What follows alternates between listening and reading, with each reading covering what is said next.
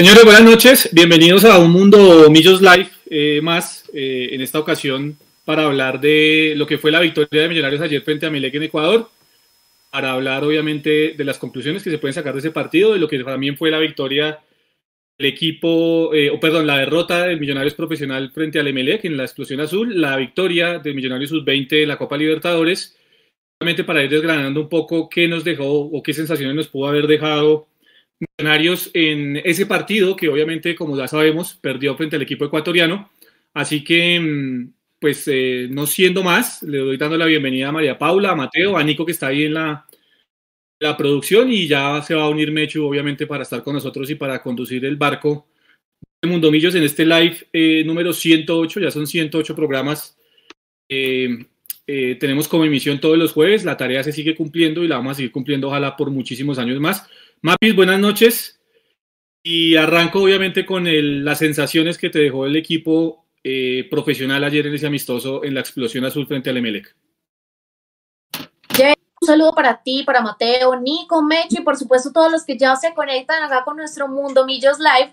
Y preocupación es lo primero que se me viene a la mente porque ni siquiera de este equipo mixto, entre comillas, pudo anotar, ¿no? Esa racha de un millonario sin goles, sin una definición, aumenta, sigue, era un amistoso, yo esperaba que de pronto ahí se rompiera el pequeño edificio que yo llamo eh, de esa eh, afinación en la puntería del equipo, pero bueno, no fue así.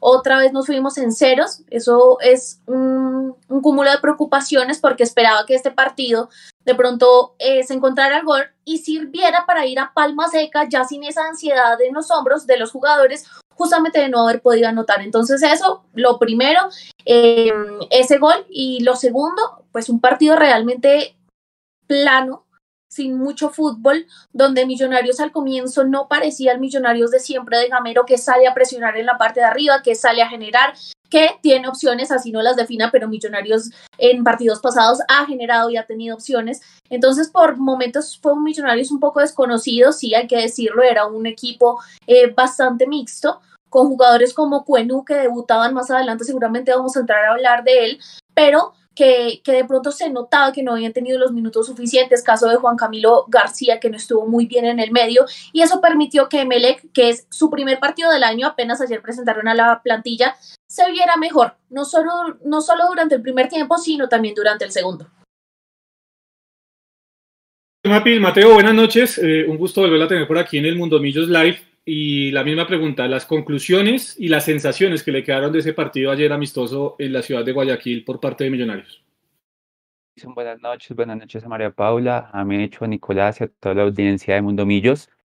Eh, bueno, de sensaciones, pues la verdad, al igual que María Paula, me siento un poco preocupado porque pensé que, eh, no sé, con las variantes, eh, jugando con ese módulo arriba con dos delanteros, pensé que íbamos a generar un poco más de opciones más de juego de ataque, pero realmente no, no fue así.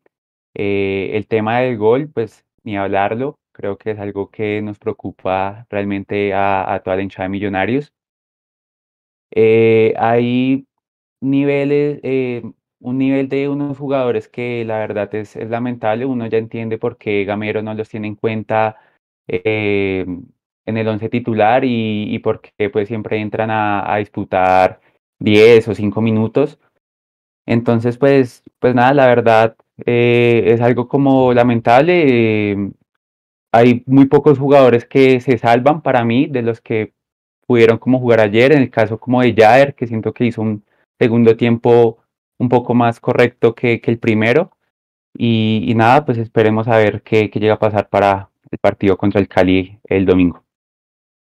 Viene Mechu, que obviamente estuvo ayer en Ecuador acompañando a Millonarios en el estadio George Campbell para que nos dé también un poco más impresiones de lo que se vivió, de lo que él pudo observar en el estadio del MLE, que creo que lo explicaba en la cápsula de Mondomillos. A los que no la han visto, los invitamos a que vayan a YouTube y a las diferentes redes para que vean la cápsula y entiendan un poco más, obviamente, de cómo se puede manejar el tema del fútbol, no solo a nivel deportivo, sino también de eh, mercadeo. Y creo que eso lo está haciendo muy bien la gente del MLE, lo hace muy bien la gente del Barcelona en Perú, por ejemplo, lo hace muy bien Alianza Lima, lo hace bien Universitario de Deportes. En Chile sé que lo hace muy bien el conjunto de eh, la Universidad de Chile. Y creo que eso es una de las cosas o de, las situaciones que podrían en algún momento adoptar Millonarios caras Mapi, eh, con cara obviamente a, a, tener una cercanía más cuente con el tema del hincha, ¿no? Porque creo que si algo le hemos criticado a esta directiva de Millonarios en los últimos años ya para eh, hacer ese, ese, ese punto aparte y empezar a hablar de fútbol, la lejanía que ha tenido con el hincha, ¿no? Y creo que este tipo de situaciones que se mostraron ayer, ahí llegó Mechu ya también para que nos hable un poco más del tema, este tipo de situaciones que se mostraron ayer en, en Guayaquil, con toda la fiesta que tuvo el Emelec previo al partido Mapis, creo que demuestran que sí hay maneras y hay formas muy diferentes de estar cerca al hincha. Es que es eso, justamente explotar la marca, porque Millonarios es una marca también y debe estar más cerca de la gente. Emelec no es de hoy, lleva varios años haciéndolo muy bien, la gente quiere mucho a los directivos porque justamente así se tienen que presentar a los refuerzos, se presenta la nueva indumentaria de los equipos, eh, un partido inaugural que ya es tradicional, no solamente es Emelec el que lo hace, Barcelona lo hace, River Plate ahora lo va a hacer, Millonarios podría estar pensando en jugarse uno de esos partidos, no sé, el trofeo Alfredo de Estefano algo así, y que sea el partido inaugural de la temporada donde esté con la hinchada, donde presente a sus jugadores, porque creo que no es suficiente hacerlo mediante un video o peor, mediante una foto en redes sociales. Entonces, nos llevan años luz en ese tema de explosión de la marca, de cercanía con los hinchas y de muchísimas otras cosas que hacen que un club sea eh, pues verdaderamente muy grande. Don Luis Gabriel, muy buenas noches. Eh, me imagino que trajo los souvenirs, obviamente, de territorio ecuatoriano. Eso irá a poner el sello y no traer souvenirs, pues como que no, no funciona, ¿no? Entonces, eh, esperaremos que los bueno, el equipo de Mundo Millón los souvenirs. No, primero que todo, pues obviamente, felicitaciones cubrimiento del partido ayer, creo que eh, en la cápsula, ya estaba invitando a la gente a, ver la cápsula en YouTube y en las diferentes redes sociales, se explica muy bien lo que usted vivió o lo que usted pudo observar ayer en la ciudad de Guayaquil. Y le preguntaba a María Paula y le preguntaba a Mateo antes de que usted se incorporara eh, las sensaciones que tenían después, obviamente, haber visto la actuación de Millonarios ayer en Guayaquil y qué conclusiones se pueden sacar realmente, eh, más allá obviamente de que pues, el resultado es anecdótico, pero sí es lo que fue el funcionamiento del equipo ayer en territorio ecuatoriano. Buenas noches, don Luis Gabriel. Buenas noches, Jason. Juan se está diciendo acá por interno que en 10 minutos iban 11. Entra al sistema, así que estamos esperándolo. Hola, Mapis. Mateo, buenas noches a todos. Sí, bueno, yo los estaba escuchando ahorita un momentico que estaban hablando. Cuando vamos a poner un escenario, porque es que lo, acaba de, de mencionar Carlos Villamizar acá en el chat.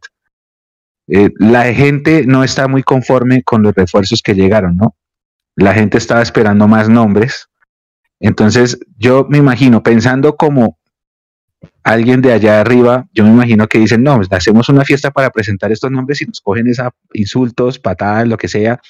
Entonces, hasta de pronto la gente ni irá. Eso tratando de entenderlo desde el lado dirigencial de por qué no hacemos estas cosas. Pero es que esta es yo creo que el primer año en el que hay un descontento general de los refuerzos, bueno, el año pasado también, el año pasado lo salvó Fernando Uribe, pero, pero sí se deben hacer muchas cosas. Es que es diferente hacer un show de luces tipo WWF como presentó el MLEC a su plantilla, que la gente podrá estar o no de acuerdo con los nombres, pero es, es hay, hay, una diferencia, es que allá son, una, son un club y esto es una sociedad anónima. Allá en serio los socios, cada acción tiene su mismo peso, como pasa con River, como pasa con, con Boca, con algunos equipos de españoles. Y eso es una cosa, y bueno, lo otro es que el, el, hincha como que se compromete más. La relación, la relación con el hincha es algo importante, esta relación está rota en Millonarios, en Azul y Blanco, pero, pero claro, es diferente hacer una presentación de refuerzos con un show de luces tipo WWF, que salgan los jugadores ahí eh, entre luces a saludar a la gente y que la gente le saque pólvora, que con una sopa de letras. Entonces hay, hay un montón, hay una diferencia abismal entre, entre lo que vimos ayer, que pues los que lo pudieron ver por Star Plus también se dieron cuenta.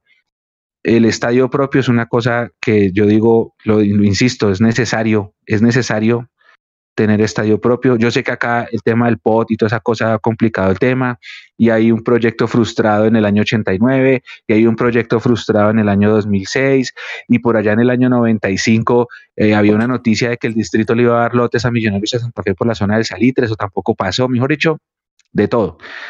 Pero sí, ah, yo, yo sí quisiera eh, tener un estadio propio.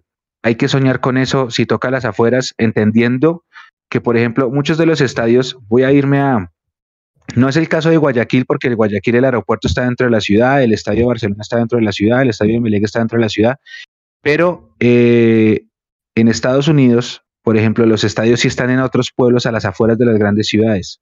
Y culturalmente ya la gente está acostumbrada a tomar su carro y andar a ese estadio donde juegan el fútbol americano o el béisbol a las afueras, lejos, y volver en el carro. Obviamente es un tema cultural, acá nos falta mucho.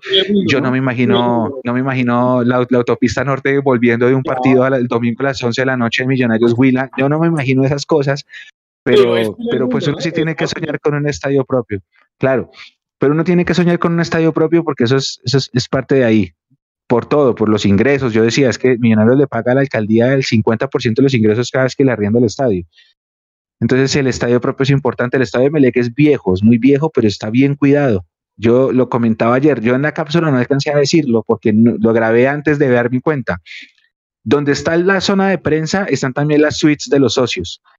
Y después del partido hay un rooftop, de eso que está de moda ahorita. Bueno, Mapi, Mateo, de pronto ustedes son más jóvenes, ustedes entienden el término rooftop, que es como un bar en el último piso o una discoteca en el último piso. Eso es, eso es para mí el, el no millennial lo que significa rooftop, pero así se llama, un rooftop, así se llama rooftop. Entonces resulta que después del partido de los partidos, los socios se van a ese rooftop, a ese bar, en donde suena música, se puede comer, se puede tomar. Y entonces yo veía, porque está, estaba la, la, la puerta de prensa acá y la entrada al bar aquí al lado en, un, en el mismo lobby, y yo veía que la gente entraba y entraba y entraba y cogían un ascensor al último piso. Había una niña, una nena, una especie de modelo, obviamente vestido corto, minifalda, eh, pues ah, era la que recibía los socios. Entonces, no, no subí. Yo es que después me puse a pensar y dije, yo debía haber subido para conocerlo. No subí porque estábamos subiendo la, la cápsula y entonces ya le dije yo, ¿qué es que hay acá? Y la nena me dice, no, esto se llama, creo que se llama Up Rooftop, una cosa así. Esto es un, un bar donde los socios del Emelec de las suites entran después de los partidos y se quedan ahí de, rumba. Y obviamente sí, yo vi salir hinchas del Emelec borrachos e hinchas de Emelec borrachas en ese lapso de una hora que estuve yo ahí y salían y entraban, salían con sus cervezas en la mano normal. Cuando salí del estadio había una única entrada para ese bar una puerta entreabierta, había seguridad arriba, y yo decía, wow, o sea, tienen, primero culturalmente, la tienen clarísima, ¿sí? Y segundo, pues la, la madurez que tienen para celebrar sus partidos así, los mismos socios se van al, al bar a celebrar y yo era anonadado mirando, yo decía, sí, es que estamos años luz. Nosotros intentamos hacerlo, hay iniciativas que para mí fueron exitosas como el Fan Zone, pero que de nada sirvió hacerlo una sola vez si no se va a volver a hacer.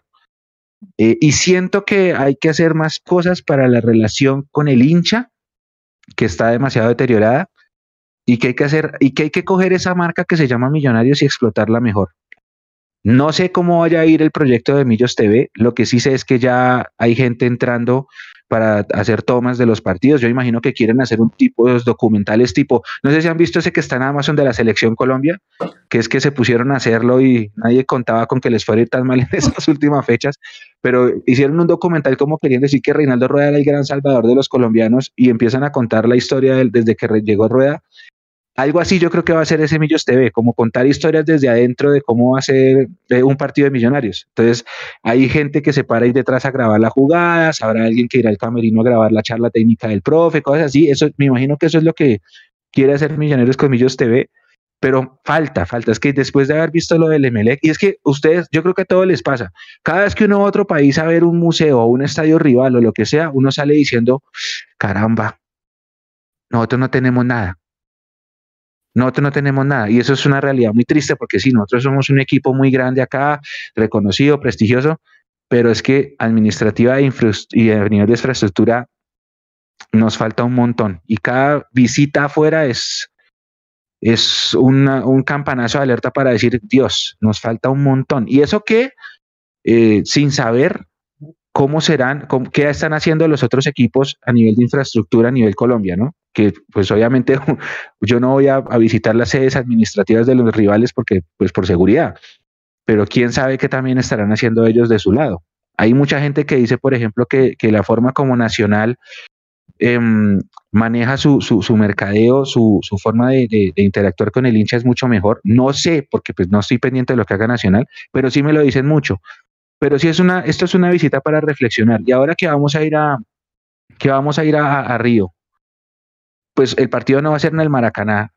Gracias a Dios, porque es que si vamos al Maracaná y vemos eso, vamos a decir, no, Dios santo. O sea, pero vamos a ver qué ofrece Sao Januario, que es la casa de Vasco. Y a lo mejor también tienen un montón de experiencias. Acuérdense que nosotros hemos hablado de que ir a fútbol ya no solamente es ir a ver un partido, es una experiencia. Y pues yo veía al socio del Emelec, eso para eso, eso es una experiencia brutal. O sea, es que van, van a ver un show, porque no solamente van a un partido, van a ver un show en donde les presentan sus jugadores, les hacen eh, tremendo show. Hay un concierto eh, comandado por una banda de la Barra Brava que tocó las canciones del Emelec en vivo con sus instrumentos ahí en Gramilla. El sonido del estadio brutal. Y, después de ganar, juegan el partido, no importa, juegan mejor que nosotros, más rápido. Pues estábamos con los suplentes, eso ya es otro tema de discusión y después del partido se van al rooftop a celebrarlo. O sea, es que en serio sí es una experiencia para ellos. Van a sus suites, pueden meter sus cervezas a la suite porque son suyas, no, nadie les puede decir nada. Y el partido, o sea, viven el partido de una manera que en serio sí es una experiencia. Es, hay una diferencia abismal y tenemos que dejar de ver por encima del hombro a los peruanos y a los bolivianos y a los ecuatorianos y a los venezolanos, porque nuestro fútbol hace rato está en un nivel muy bajo a nivel clubes y ahora esto de la selección también, compañeros. Y me extendí un montón, que perdón con todos ustedes. Pero sí, pero sí tiene, sí tiene razón Mechu y ya vamos a pasar a, entonces a hablar del fútbol y lo dejo para que usted eh, conduzca el barco, Mechu. Sí estamos obviamente en un momento en el que tenemos que como sociedad futbolera, si se puede llamar así, eh, tenemos que dejar de mirar por encima del hombro a países como Perú, Ecuador y bueno, yo diría que incluso Venezuela, aunque Venezuela pues con todo este tema eh, económico, social y político que está viviendo, sí tuvo un retroceso grande, pero en el tema de Ecuador y de Perú, yo creo que tenemos que ya mirar con, otro, con otra óptica el tema y entender, pues no somos la tercera liga de Sudamérica, ni fuimos, eh, en algún momento dijimos que, era, que dijeron que éramos la, la cuarta mejor liga del mundo, algo así, no lo somos, estamos muy lejos de serlo realmente y creo que es hora ya de que lo vayamos entendiendo y lo que usted vivió ayer en, en Ecuador, Mechu, creo que es una razón más ir entendiendo realmente en dónde estamos parados. Pero usted tocaba un tema, Mechu, eh, y era el tema de los suplentes, ¿no? Que estábamos con los suplentes. Y digamos, nuestro título de hoy es Hay titulares y hay suplentes. Y yo quiero empezar por Mateo, teniendo la opinión de Mateo al respecto. ¿Qué tan de acuerdo está con eso? Si hay titulares y hay suplentes. ¿Y qué puede estar pasando, obviamente, para que esos suplentes de Millonarios hoy no tengan eh, ese bagaje o esa, digamos, intención eh, clara de poder ser titulares millonarios? Eh, sí, Jason, la verdad es que para mí sí eh, se nota mucho la diferencia entre el equipo titular al equipo suplente. Eh, como lo dije al principio del programa, creo que por ahí el único que se salva es como Jair, que me parece que cumplió en el segundo tiempo, pero el resto pues es muy pobre el nivel que mostró el, el, resto del equipo. Siento que ya cuando entraron las variantes de Larry Vázquez, de Juan Pablo Vargas, como que mejoramos un poco en el juego, pero pues sabemos que ellos son eh, de los 11, del 11 titular que pues está conduciendo Gamero. Eh, pues uno diría que, que, darles como más ritmo. El problema es que, bueno, no, el problema no. Eh, pues ahorita aprovechando que vamos a jugar fase de Copa Libertadores y demás, uno creería que de pronto en un partido entre semana o fin de semana que le tengamos que dar descanso a algunos, pues tendremos que probar con ellos. Pero pues viendo el nivel que mostramos ayer contra Emelec, la verdad, pues yo la verdad sí me preocupo. Sí, aquí para adelante, por favor.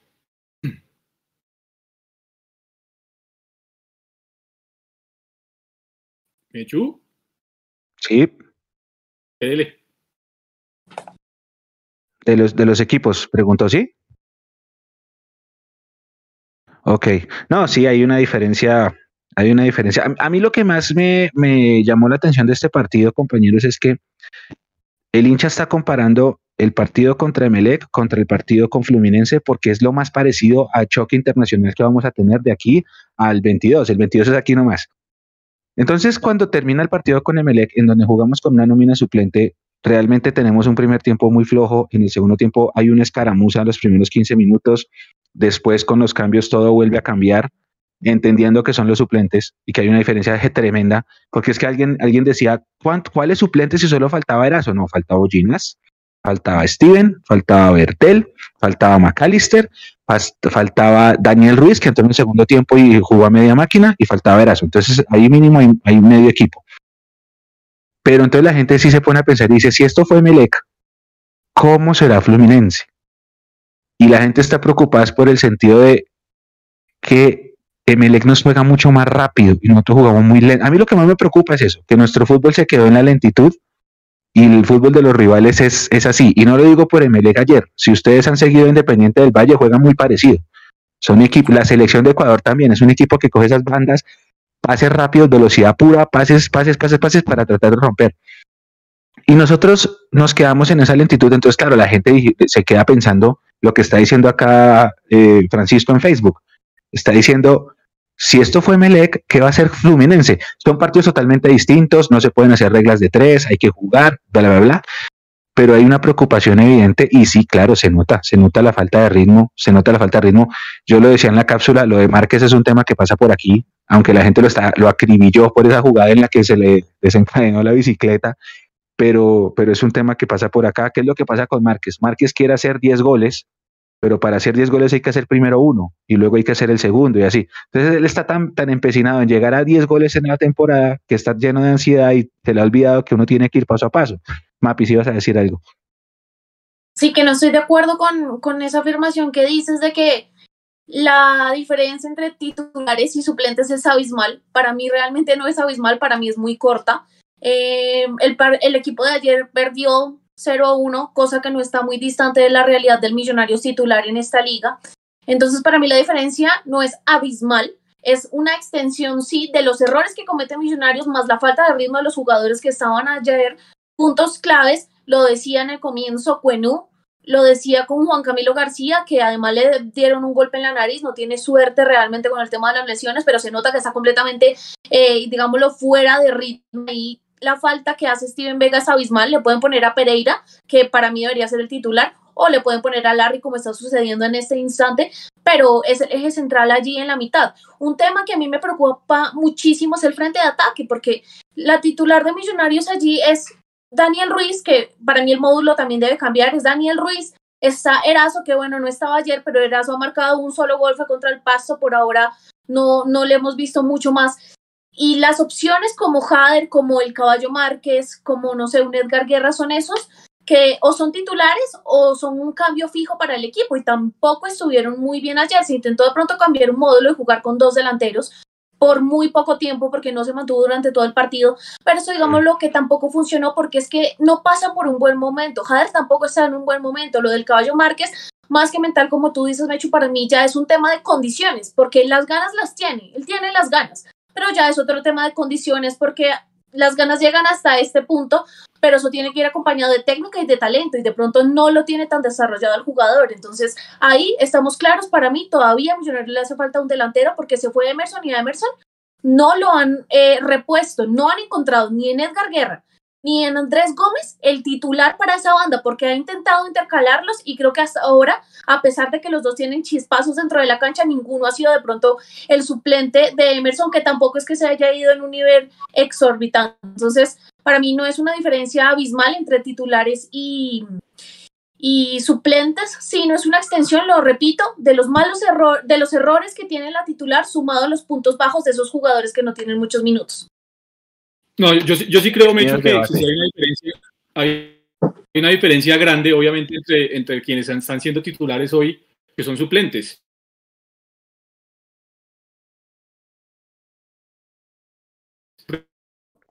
A un equipo que como... Jason, te estás cortando y te estás eh, apenas jugabas... ¿Ustedes lo escucharon bien? Bueno, voy, voy a conectar. No, Jason se está cortando y justo llegó un super a. Voy a desconectarme hágale, hágale, hágale. Aprovechemos que llegó un super chat. Bueno, buenas noches para todos. Yo no los había saludado.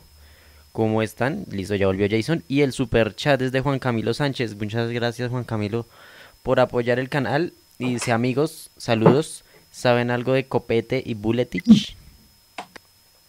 Eh, no, no, Está libre, pero hasta donde yo averigué, qué pena, pues no han preguntado por Bulletich. Hasta donde yo sé, no han preguntado a Millonarios por Buletich. Eso sería impresentable, Mapis, sería impresentable después de las palabras de Serpa eh, en uno de los programas de, su cadena radial, ¿no? Salir a decir que, pues que Buletich no estaba no les interesaba, que Buletich no estaba en sus planes, que Buletich no era más rimbombante y más importante que, que Erazo, y salir después de, de, un mes o poco más de un mes a, a buscar a, a Buletich, ¿no? Yo creo que sería impresentable por parte de Millonarios y yo creo que Buletich pues tampoco se prestaría para esa situación, ¿no? Después, obviamente, de todo lo que, de lo que sucedió. Pero te decía, Mapis, que yo sí creo que hay una diferencia muy grande entre lo que es el equipo titular y el equipo suplente, y yo creo que ayer quedó muy marcado. Eh, ayer hay que tener en cuenta, como tú lo decías en la, en la presentación, Mapis, y es en la introducción del programa, eh, ya llegó Juanse afortunadamente a conducir esta vaina. Eh, Media hora después, ya para qué. Pero llegó, pero llegó. Pero, pero yo te decía, Mapis, o sea, tú decías muy claro que, que, era un equipo que apenas estaba, obviamente, en el tema de presentar sus refuerzos y, y apenas la próxima semana van a empezar a competir en, en, el torneo. O sea, es un equipo que viene saliendo de la pretemporada que y que tiene ocho incorporaciones para este campeonato. Entonces, ayer, de hecho, tenía cinco de, los nuevos, de, los nuevos, de las nuevas incorporaciones en el terreno de juego. Entonces, yo creo que lo del rescalvo ayer era también tratando de engranar un poco el equipo y nosotros estábamos, digamos que, entre, en, entre comillas, en igualdad de condiciones, porque pues había un equipo suplente, pero un equipo suplente que lleva mucho tiempo más de trabajo para Alberto Gamero frente a un equipo que apenas está engranando Rescalvo y que estaba presentando obviamente a sus nuevas incorporaciones. Yo creo que allá sí se marcó una diferencia grande y a mí me preocupa mucho la parte física y la parte atlética de cómo nos superaron los ecuatorianos ayer, porque con esto lo vamos a encontrar en la Copa Libertadores sí o sí, en la parte física y la parte atlética. Y me acordó muchísimo, más allá de que si le hicieron el cajón o no a Queiroz, pero me acordó muchísimo de ese 6-1 de Ecuador a, a, Colombia, guardando las proporciones, porque físicamente, y me acordé solo por esto, por el tema físico, eh, físicamente nos pasaron por arriba. O sea, yo creo que Ecuador ayer, el, equipo ecuatoriano, el Emelec ayer, eh, en algún momento reguló y en algún momento se terminó, se, terminó fundiendo Juanse, pero por lo mismo que están saliendo de la pretemporada. Y nunca hubo respuesta real por parte de Millonarios. De hecho, yo le decía en la transmisión en el comentario, terminó mejor Emelec que Millonarios. Y eso, y eso, y eso yo creo que es, es, una señal de alerta en cuanto al recambio que tiene de aquí para adelante Alberto Gamero, teniendo en cuenta lo seguido de las fechas y lo corto que va a ser el campeonato. Con la buena noche, señor Gómez. Hola, compañeros, buenas noches. Hola, Mateo, Mapis, Mechu, Jason. Les recomiendo que vayan y vean a Independiente del Valle en esa Copa Libertadores Sub-20. Es impresionante el nivel y la forma como esos muchachos corren, pero impresionante. O sea, ya se es el mejor de la Copa ahora, ¿no? Sí. Mejor, de lejos. Creo que, y corríjanme ustedes, creo que es el único equipo que ha participado en todas, todas las ediciones de la Copa Libertadores Sub-20. Pero si quieren, ahorita vamos al tema de la, de la, de la Sub-20, porque eso es un tema chévere para analizar ahorita, pero sí, estoy de acuerdo con ustedes y estaba analizando, muchachos. En Ecuador juegan solo 30 fechas en el año, Jason. 15 fechas en la ida, 15 fechas en la vuelta en el segundo semestre y no necesitan meter partidos y cuadrangulares y un poco de vainas. Entonces uno dice, ¿no será que más bien es por ese lado? ¿No será que el tema de la preparación física, allá sí le dan tiempo, allá sí le dedican recursos a, formar el jugador? Porque es que en el, en el estereotipo del jugador, si usted lo ve, más grandes. O sea, el pobre Daniel Ruiz se veía muy chiquito al lado de esos volantes de marca y defensas del, del ML, como no me echó usted que estaba allá es tradicional en los ecuatorianos, ¿no? Siempre han tenido mejor contextura física que los colombianos. Grande. Y es, tradicional, ¿no? Acuérdese de Poroso, acuérdese de Tenorio, acuérdese de Hidalgo, jugadores mucho más fuertes que los colombianos en ¿no? Oiga, Mechu, eh, como vio el equipo ayer, dicen que ante Felipe Román está con una molestia, que es duda para el sábado, y Steven Vega parece que no llega, ¿no? Aparentemente, aparentemente. Yo tengo aparte de lo que mencionaba Jason del tema atlético, tengo una conclusión, bueno, ya le había dado, que el equipo juega muy lento. Es diferente cuando, cuando al frente está eh, contra quién jugamos, a Unión Magdalena, que la Unión Magdalena que nos espera ahí y no, y no contragolpea, entonces le podemos hacer toque y posesión y tenencia y no pasa nada. Pero cuando fuimos a probar finura con un equipo que es mucho más veloz, nos dimos cuenta que somos demasiado lentos, no solo millonarios. Yo creo que el fútbol colombiano como tal es muy lento muy lento. nuestra liga es una liga mm, que, que, es average por lo bajo. Es una liga en la que todos los partidos usted los empieza a ver y cada 30 segundos hay una falta. Es una liga muy cortada, es una liga en la que muy pocos equipos, el Tolima es uno de ellos, aprovechan las transiciones y la contra. Es una liga en la que eh, se juega demasiado a la posición de pelota y se juega sin sorpresa. Es una liga en la que los escenarios también ayudan, bueno, lo que sea. Tenemos una liga mala, tenemos una liga en la que se juega muy lento, en la que se juega un fútbol muy cortado y ayer yo veía cómo salía Melec y yo decía increíble y me acordé del Independiente del Valle que usted decía Juanse en la Libertadores del Barcelona son equipos que, saben explotar transiciones, que eso es un poquito más moderno del fútbol. Yo, yo ayer me puse a pensar, yo decía, listo, el, tema este del toca-toca, el toque-toque y el de, de, Maturana se quedó hace 20, 30 años. El fútbol también ha evolucionado y con él las formas. De nada sirve tener la pelota si no hacemos nada con ella. Y eso es una constante que nos ha pasado este año. Hemos sido un equipo de mucha posesión y de poca aproximación. Eso una. Otro, otro detalle a analizar es, Edgar Guerra entró muy bien en el segundo tiempo, como entró muy bien en el segundo tiempo en Envigado, porque Andrés Gómez no había jugado bien por esa banda en el primer tiempo. Pero yo siento que a Edgar cuando lo ponen de titular, como que le cuesta un poquito. Rengifo le pasa lo mismo. Ustedes analizan y Rengifo arranca los partidos y no brilla, pero lo meten en los remates y ese muchacho ahí sí es una culebra, defensas cansadas y marca la diferencia. Ahí tenemos algo que trabajar porque se supone que ellos son los llamados a reemplazar a Emerson, pero son jugadores más de segundos tiempos. Andrés Gómez, por alguna razón inexplicable, se fue a jugar con la sub-20. Esa, esa, es una pregunta que yo tengo para ustedes si saben qué fue lo que pasó, porque lo mandaron a, Quito a jugar con la sub-20. Entonces, los tres posibles reemplazos de Emerson están uno con la sub-20 y los otros dos son jugadores de segundos tiempos. Vamos a tener que empezar a improvisar. Y Jover Quiñones, ¿no? Pero, yo eres, por la izquierda. Sí, claro. La yo va por la izquierda y ayer lo pusieron. Yo esa sí se la, se la compro al profe porque ayer era un partido para probar y lo puso a probar. lo que nos dimos cuenta es que no funcionó. pero ya nos dimos cuenta que Juber no funciona ahí. ¿sí? y eh, lo otro, lo decía Mapis, yo eh, quería ver a Jader y, a, y, al caballo arriba. Pues si es un partido para probar, probemos cosas nuevas. Pero no, no, no, no lo vi, compañeros. No, le decía, Mecho que es que el tema de Andrés Gómez, yo creo que ya lo había explicado Juan en algún momento también, pero eh, Millonarios entregó una lista de buena fe a la Comebol de 20 jugadores para ir al torneo sub-20.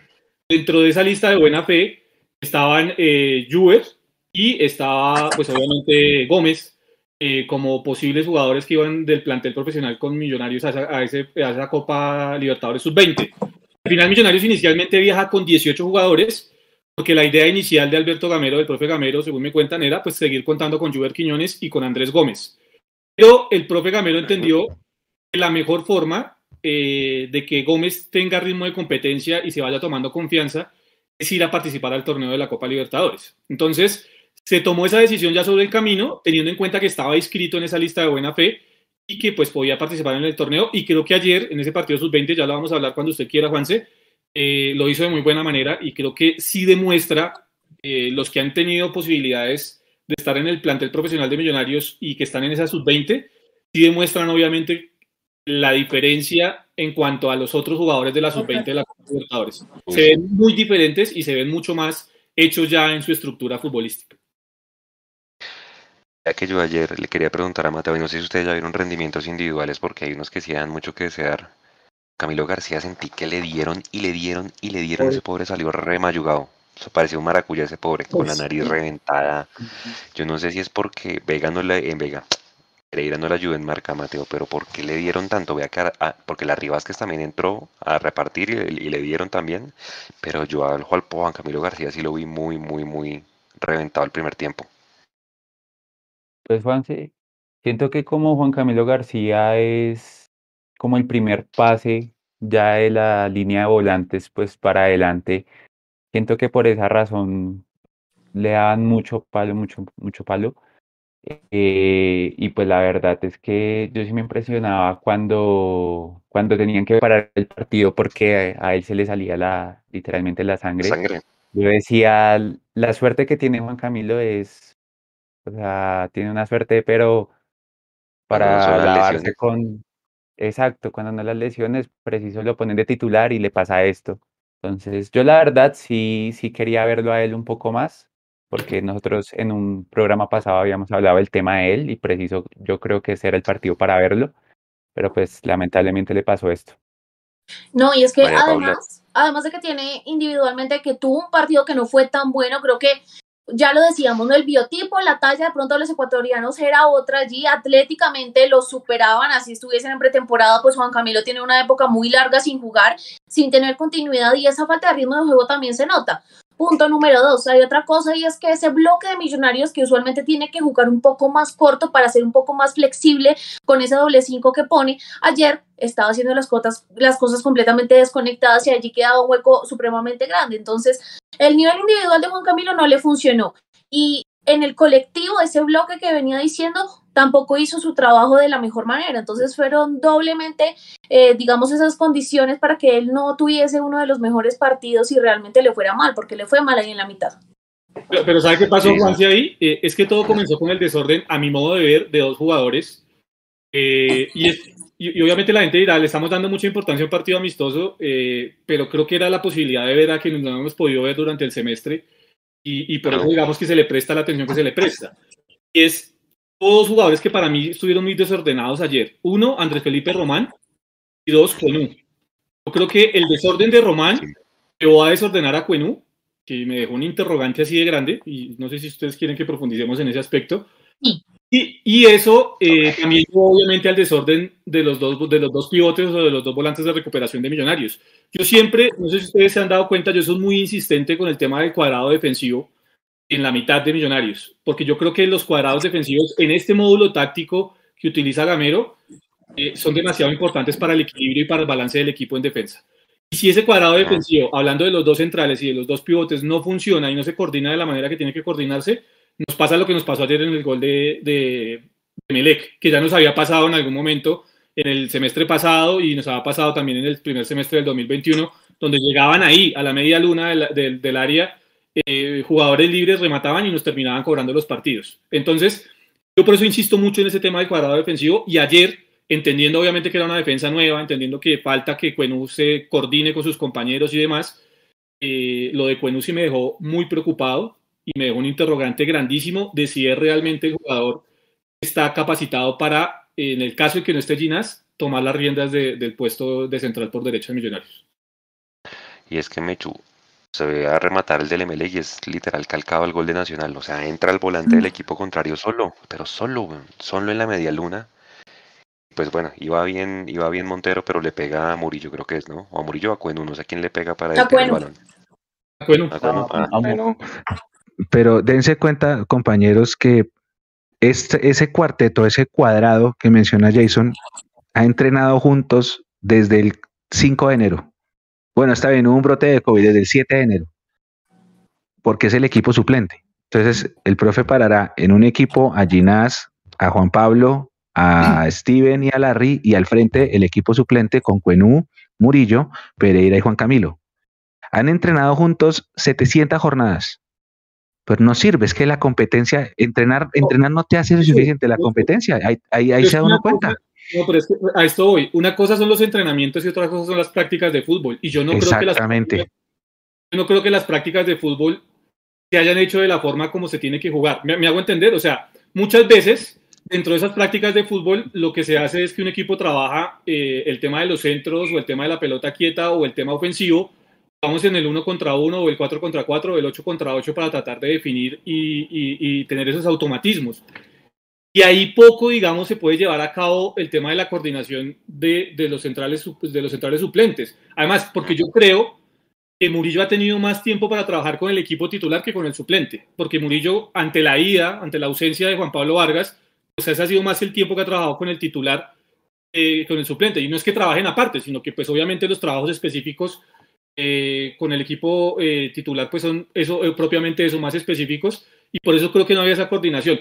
Pero, pero a mí me dejó preocupado es, más allá de lo de Cuenú, que me parece obviamente que me deja el interrogante y que no, pues no me extraña del todo porque pues es un jugador que apenas está acoplando al club, deja ese interrogante de si está o no está, porque acuérdate cuando debutó Murillo, todos dijimos aquí, se le ven cosas interesantes a Murillo, ¿no? Al menos es rápido, hace buenas coberturas, tiene juego aéreo, y dijimos, este le puede dar algo a Millonarios, ¿sí? Eh, a mí no me termina de convencer todavía, pero entiendo que puede ser un buen suplente para Millonarios.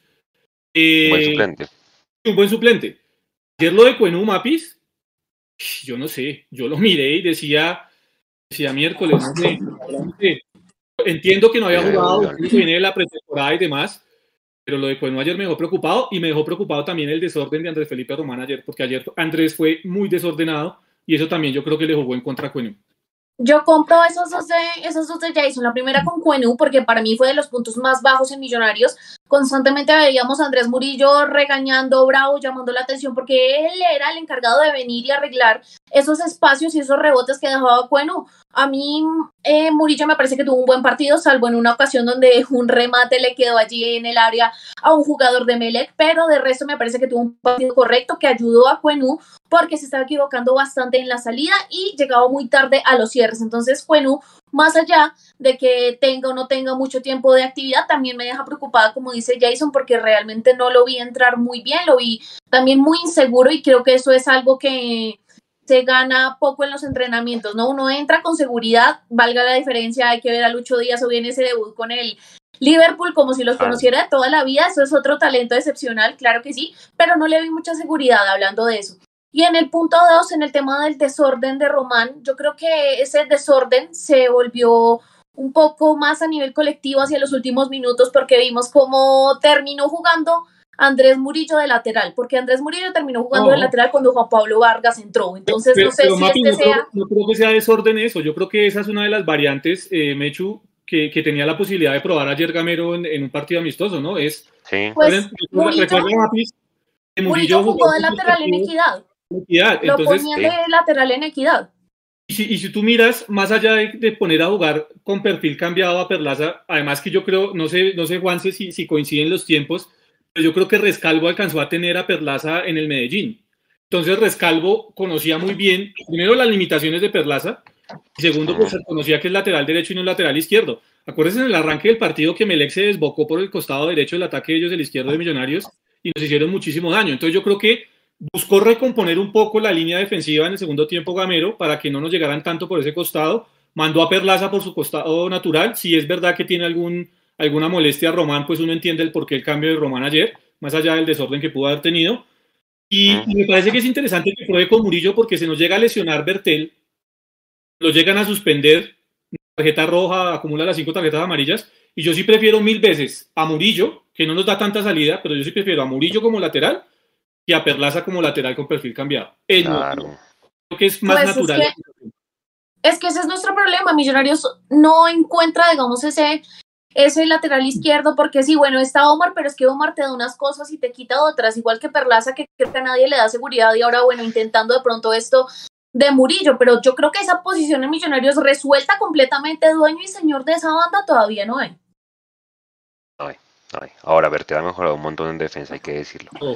eh, ¿usted alguna vez le vio a Alexis Zapata un partido en Millonarios como el que jugó ayer? A mí me impresionó el posicionamiento que ese jugador tuvo, que tuvo el tiempo entre los volantes y los centrales. No, Alexis Zapata, la verdad, no, nunca le vi un partido así y lo chistoso fue cuando estaban haciendo la presentación que dijeron como el mago colombiano, algo así de Medellín, Antioquia, y yo decía como, ¿quién juega en Emelec? Cuando veo que es Alexis Zapata. Morantes. Usted pensó que era Neider Morantes, ¿sí? no, la verdad, no, no. O sea, me imaginé a alguien más, pero no, no, no sabía ni tenía idea que Alexis Zapata jugaba en, en Emelec. Entonces cuando lo presentaron y ya cuando lo, lo vi jugar también y también en, en el balón parado, cómo metía los balones y yo decía como, o sea, no sé qué le pasó, pero acá jamás pudimos ver ese Alexis Zapata en Millonarios, entonces sí fue como algo yo muy... Creo, yo creo, me hecho que ese, a ese jugador le faltaron minutos, ese según la lista de los que jugaron en Millos y Emelec, ya Juan Carlos Jaramillo fue campeón y el, el flaco Rivera, Fue, ídolo, es ídolo, flaco. también fue campeón. El flaco. Sí, sí, sí, sí, sí. A ese estadio no íbamos hace rato, muy bonito, creo que estaba bastante remodelado. Usted que estuvo allá, ¿cómo lo vio? Sí, está bien bonito, está, al estadio le caben 40. pero tiene, tiene dentro de la ciudad. Dentro de la ciudad. Lo que pasa es que tiene, tiene la, ventaja de que están las suites, ¿no? Entonces, los socios llenan las suites y el resto del público general compra las tribunas. Alexis Zapata, en mi opinión, yo creo que es que en el esquema de Russell no encajaba. Y por eso no. jugadores faltaban minutos. No. Yo creo, yo siento que en el esquema de Russo ese tipo de jugador nunca encajó. Que le trajeron un jugador que no. Sí, él, él, no, él ahí no, no casaba y por eso no. Ahora él se fue campeón, ¿no? Para la estadística. Ah, sí, claro. Igual que el pescadito. Como Robinson Zapata, exacto. Oiga, eh, ahorita ya para cerrar este tema de la pretemporada, Mechu, usted decía en la cápsula que hoy se movió mucho. saludo a Eduardo Luis, que seguramente nos ve, al narrador de, de Win. Eh, usted decía que en el tema de mercadeo también nos llevan un montón. Y es que creo que los equipos ecuatorianos a eso sí le meten bastante, ¿no? Barcelona creo que le hizo una oferta a Tevez hace poquito y Tevez dijo que no quería jugar. Y ahora Emelec, pues con su lanzamiento, presentación a su equipo, su camiseta, toda la cosa. ¿Qué cosas vio usted que hacen falta acá? Ese tipo de el, el, Barcelona, nosotros le preguntamos, íbamos, íbamos al, en el, el camino al estadio y le preguntamos al señor del carro que nos llevaba que, que había hecho Barcelona, porque la noche amarilla fue la semana pasada.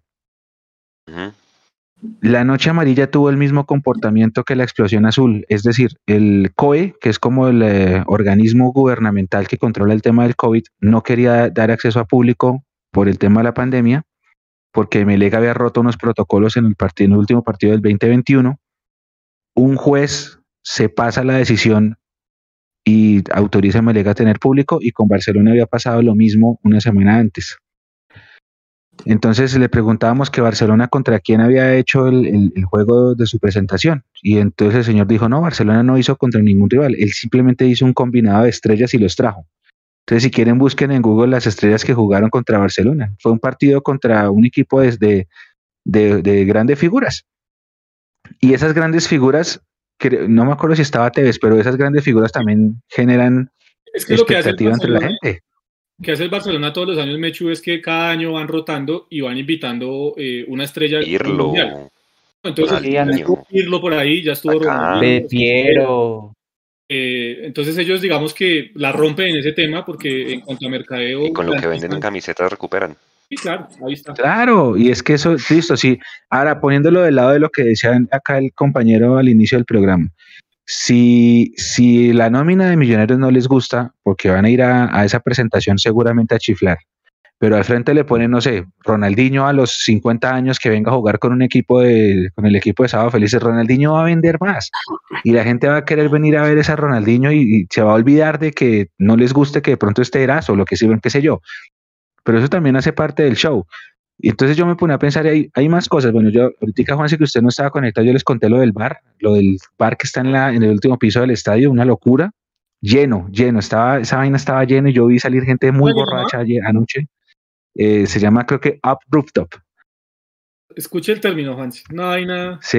pensable para ¿Sabe, que es un, ¿Sabe que es un.? Ah, fue Tevez, fue Tevez, gracias, Evita. Sí, Tevez fue el que, el que se presentó en la, en la, en la noche amarilla. Eh, estaba, ¿de qué estábamos hablando? Ah, ah, vieron que hay un, Mapis de pronto lo conoce, hay un bar en la 93, ahí cerca al parque, que se llama Vista Corona. Tú lo, tú lo debes conocer. Eso es un rooftop, es un bar, eso, que es un bar en el último piso de un edificio grande en donde uno se sienta, se toma algo y tiene una visión panorámica de la ciudad. Pues esto es muy parecido, pero en el último piso del Estadio Capwell y en donde van todos los socios de las suites y se llama, bueno, es un rooftop, ese es el nuevo término que está de moda entre, ustedes. Es otra cosa. Hay otra, hay otra cosa que yo decía y es que es el, el Emelec tiene tours, el, tiene el típico museo de ven a nuestro estadio y conócelo.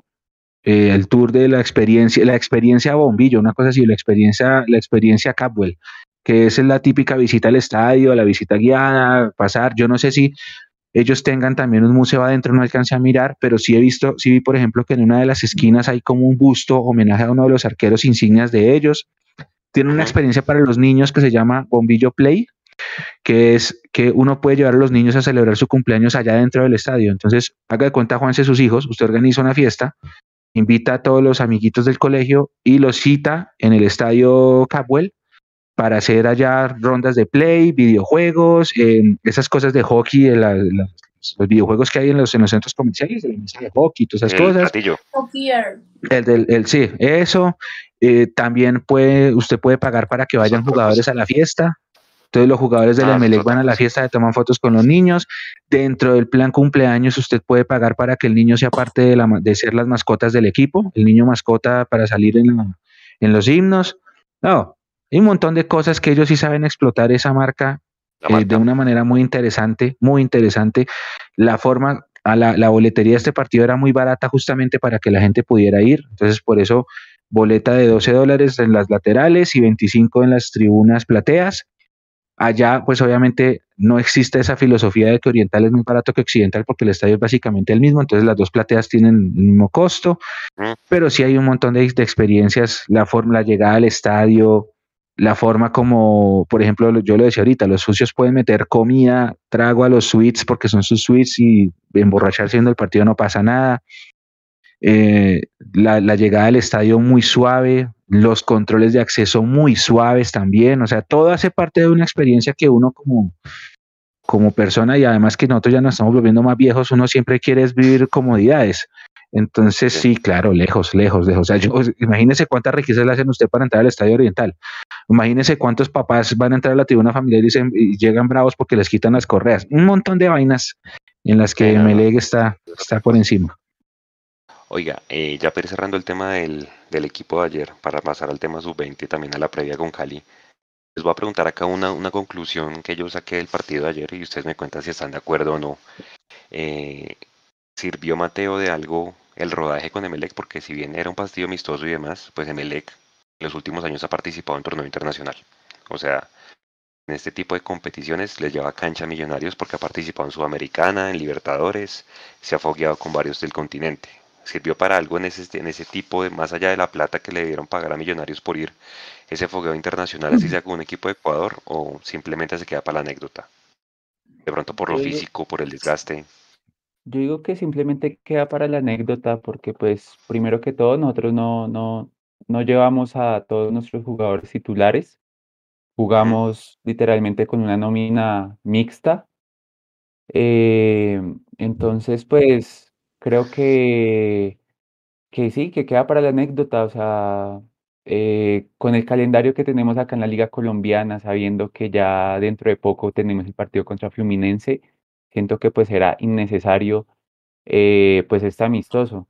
Así como pues también es innecesario el de la noche crema contra Universitario, al cual nos están invitando. Eh, pues hubiera sido antes de que comenzara la liga, uno diría, bueno, lo ve con buenos ojos, pero pues ahorita cuando nosotros llevamos cinco fechas de la liga colombiana, siento que no tiene sentido. María Paula, ¿tú eres mejor entrando? ¿Rematar partidos? Eh, primero, como Mateo, yo tengo muchas objeciones de esos partidos y creo que ustedes saben de esos partidos que se juegan eh, amistosos y sobre todo entre la temporada. Era una semana larga de pronto para descansar. Sin embargo, creo que ayer se manejó bien porque jugaron esos suplentes que debían tener minutos. Vimos, por ejemplo, a Cuenu, nos quedamos más preocupados, yo creo, eh, pero tuvieron minutos esos que no los tienen habitualmente y los jugadores como Macalister Silva, que tienen que descansar, descansaron. Entonces, para mí, desde ese punto está perfecto porque fue entre semana, eh, de una semana larga y fue un viaje como haber ido, no sé, a un paso. Entonces, en este partido, pues no tengo ninguna objeción, no pasó nada, ningún lesionado de los titulares, rodaje para algunos de los que están en el banco y ya, eso es todo. ¿Uber, mejor titular o entrando? ¿Juber? Juber ¿Por lo pongo, Juber lo pongo de titular sobre Guerra y sobre Andrés Gómez. Ok, y sobre Sosa y sobre Ruiz. Sobre Sosa no. Sobre Sosa no. Para mí Sosa tiene que ser titular junto a Daniel Ruiz y Erazo. Listo. Jason, Eh, yo, yo le veo tres lecturas a este tema, Juan. Eh, como hincha, creo que queda la preocupación, evidentemente, de que sobre todo no hay gol, porque no hablamos mucho de ese tema, pero lo que se comió el caballo Márquez ah, no, nos dejó preocupados. que se Pamecho. Sí. Eh, entonces creo que para el hincha queda, queda, como lo decía Mateo, creo, el tema de la anécdota que fuimos a jugar un partido amistoso eh, y la preocupación obviamente sobre todo de que pues no hay gol. Creo que eso al hincha le, le, le, le termina golpeando mucho. Mm, uno desde acá, desde este espacio, desde estas cámaras, estos micrófonos de Mundomillos, queda con la preocupación evidentemente del rendimiento colectivo que hubo el equipo ayer, saca ciertas conclusiones en cuanto a definitivamente hay titulares y suplentes en este equipo, que los que están de suplentes, en mi opinión, sí están muy lejos de los que realmente vienen siendo titulares en, los últimos tiempos. Y la otra conclusión que se puede sacar es la que seguramente sacó el cuerpo técnico, porque Mateo decía, no, no creo que quede más que, es que la anécdota, no, yo creo que para el cuerpo técnico sí quedan conclusiones, porque al fin de cuentas siempre el cuerpo técnico va a sacar conclusiones, sean positivas o negativas. Yo creo que para Gamero ayer sí fue de un modo u otro enriquecedor ver a los jugadores que no había podido ver en competencia para ver realmente en qué nivel están, porque lo que lo dice Mechu es cierto. Una cosa es el entrenamiento, otra cosa realmente es eh, ya verlos en, competencia o verlos contra un equipo mucho más fuerte y, mucho más robusto, y mirar en qué condiciones están. Entonces yo creo que ayer Gamero sí sacó ciertas conclusiones y al punto que esas conclusiones que tuvo que haber sacado Gamero ayer lo deben tener muy preocupado por la falta de gol y a partir de ahí, yo creo que se ha activado tanto el tema de quién más puede llegar a Millonarios en el andar ya casi de la mitad del campeonato, ¿no? De un cuarto del campeonato. Y aquí a que llegue, pues vamos a estar casi en la mitad. Yo creo que sí, esas son las tres lecturas que yo hago de lo de ayer. Juber, entrando mejor, eh, arranque. Es que yo creo que estando Sosa, eh, que nos demostró que ya está bien físicamente, estando McAllister y estando Daniel Ruiz, yo creo que esos son los tres de la segunda línea de volantes de Millonarios. Y Juber tendrá que esperar su oportunidad, al igual que Guerra y al igual que eh, Gómez cuando regrese. ¿A usted le gusta más Juber arrancando, Mateo? Se me olvidó preguntarle. ¿O, entrando o de titular? No, a mí me gusta más cuando entra de suplente, pero no cuando entra solo como 10 minutos y ya, sino yo siento que a él le podríamos dar como un poco más de minutos, que Gamero le podría dar un poco más de minutos, porque siento que él es atrevido, que a veces tiene ese riesgo y toma ese riesgo de disparar al arco sin esperar eh, nada, entonces me gusta más cuando entra de suplente que de titular. Me hecho que vamos a hacer con Rengifo? ¿Hasta cuándo lo vamos a esperar? Buena pregunta. Buena pregunta. le dio bastantes minutos. Desde ¿Cuándo tiene contrato Rengifo? 9, 20, 21. Le dieron a renovado en el 21, el año pasado. Eh, porque a este paso se va a ir libre, les cuento. Se va a ir libre. Yo creo que se va a ir libre y. y... Realidad, o sea, pero es que ya está grande. Es que ya tiene que 26 o 27. Sí, ya. Tiene 26, creo que cumple 26. Entonces, 26, 26. Entonces es, es complejo el tema ya Ya está grande, ya está este grande. yo creo que si no fue este año, muchachos, pues que busquen otro lado. el bien de él y por el bien del equipo. O sea, es que aquí, o sea, siendo ácido, pero siendo realista, yo a Rengifo solamente le vi un partido arrancando de titular bien, bueno, y fue contra el Everton. El resto, no, o sea, no, no tengo en la retina buen partido de Rengifo. Y, y, pues aparte del caballo, usted ve las redes y el chivo expiatorio después del caballo fue Rengifo ayer, ¿no? Eh, pero bueno, oiga Mechu, ¿y usted que estuvo allá en Ecuador? Yo hablaba que son 30 fechas al año que juegan allá. Son 16 equipos. ¿Será que eso influye en el buen nivel del fútbol ecuatoriano en los últimos años? de pronto sí. equipos que son? De pronto sí, lo que pasa es que acá nos precipitamos por meter equipos y meter equipos a la, a la primera división y sí, 20 son demasiados. Yo creo que con 16 estábamos bien. son demasiados era lo que usted mencionaba ayer en la transmisión, y es el tema de la negociación de la televisión de los equipos, ¿no? Que es, digamos, un poco más individual y es mucho mejor paga el tema de los derechos de televisión en Ecuador que acá en Colombia. Entonces creo que ese, el estar dolarizados, uno, eh, el tener mejor pago el tema de la televisión, porque es que, acuérdense que nosotros nos metieron el contrato de la televisión, pero cuando empezaron a pagar el contrato de la televisión en Colombia, el dólar estaba a 1.800 o 1.900 pesos. Y esa fue la tasa de cambio que se acordó. Hoy el dólar está a 4.000. En Ecuador no pasa eso. En Ecuador, digamos, como es una de las monedas es el dólar, digamos que se ve más el tema eh, eh, financiero por temas de televisión.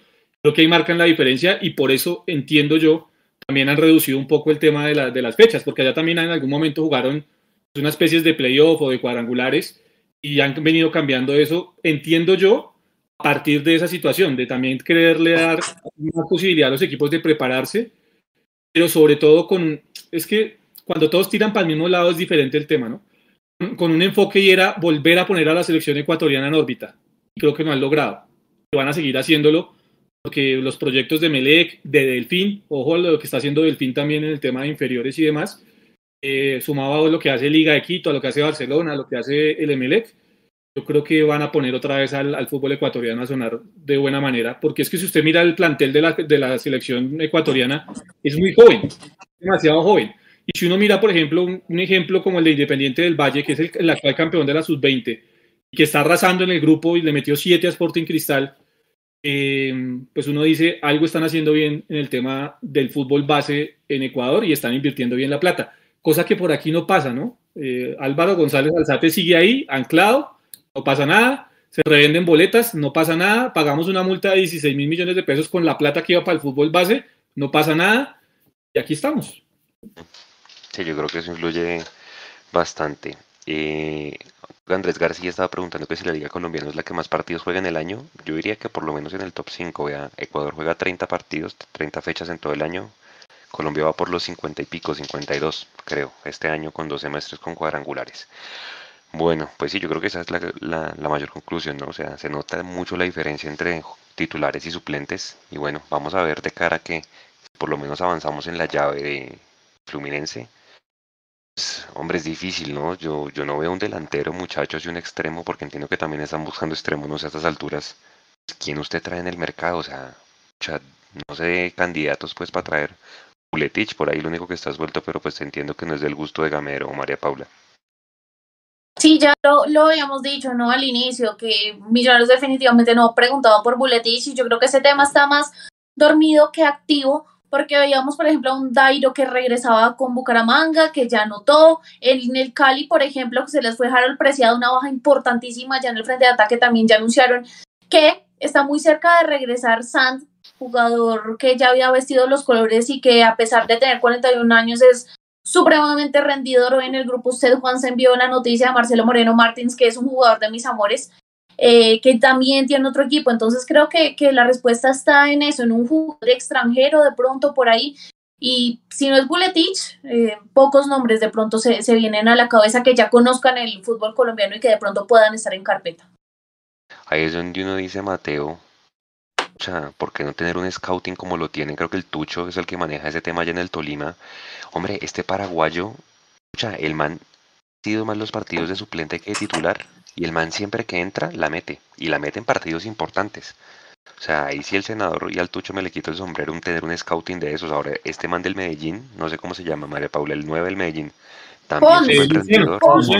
Luciano ese, está, ese va bien. lo de Luciano Ponce, eso fue un caricellazo del Medellín, porque en Banfield no la veía. El tipo, el tipo, Banfield, el tipo en, en, Banfield era el caballo Márquez, te los digo, le rebotaba una toalla mojada, seguro.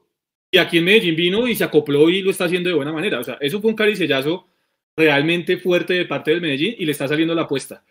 Eh, otro que le, a otro que le fue bien y por ahora le está haciendo bien es a Matías Mier. Ese eh, ese tridente que tiene Santa Fe en el ataque con De La Rosa, Mier y Morelo, realmente a mí me parece que ha sido muy bueno, han seguido esos partidos y esos tres han estado muy bien. Entonces creo que jugadores sí hay, sí había, y Millonarios durmió un poquito en, traer.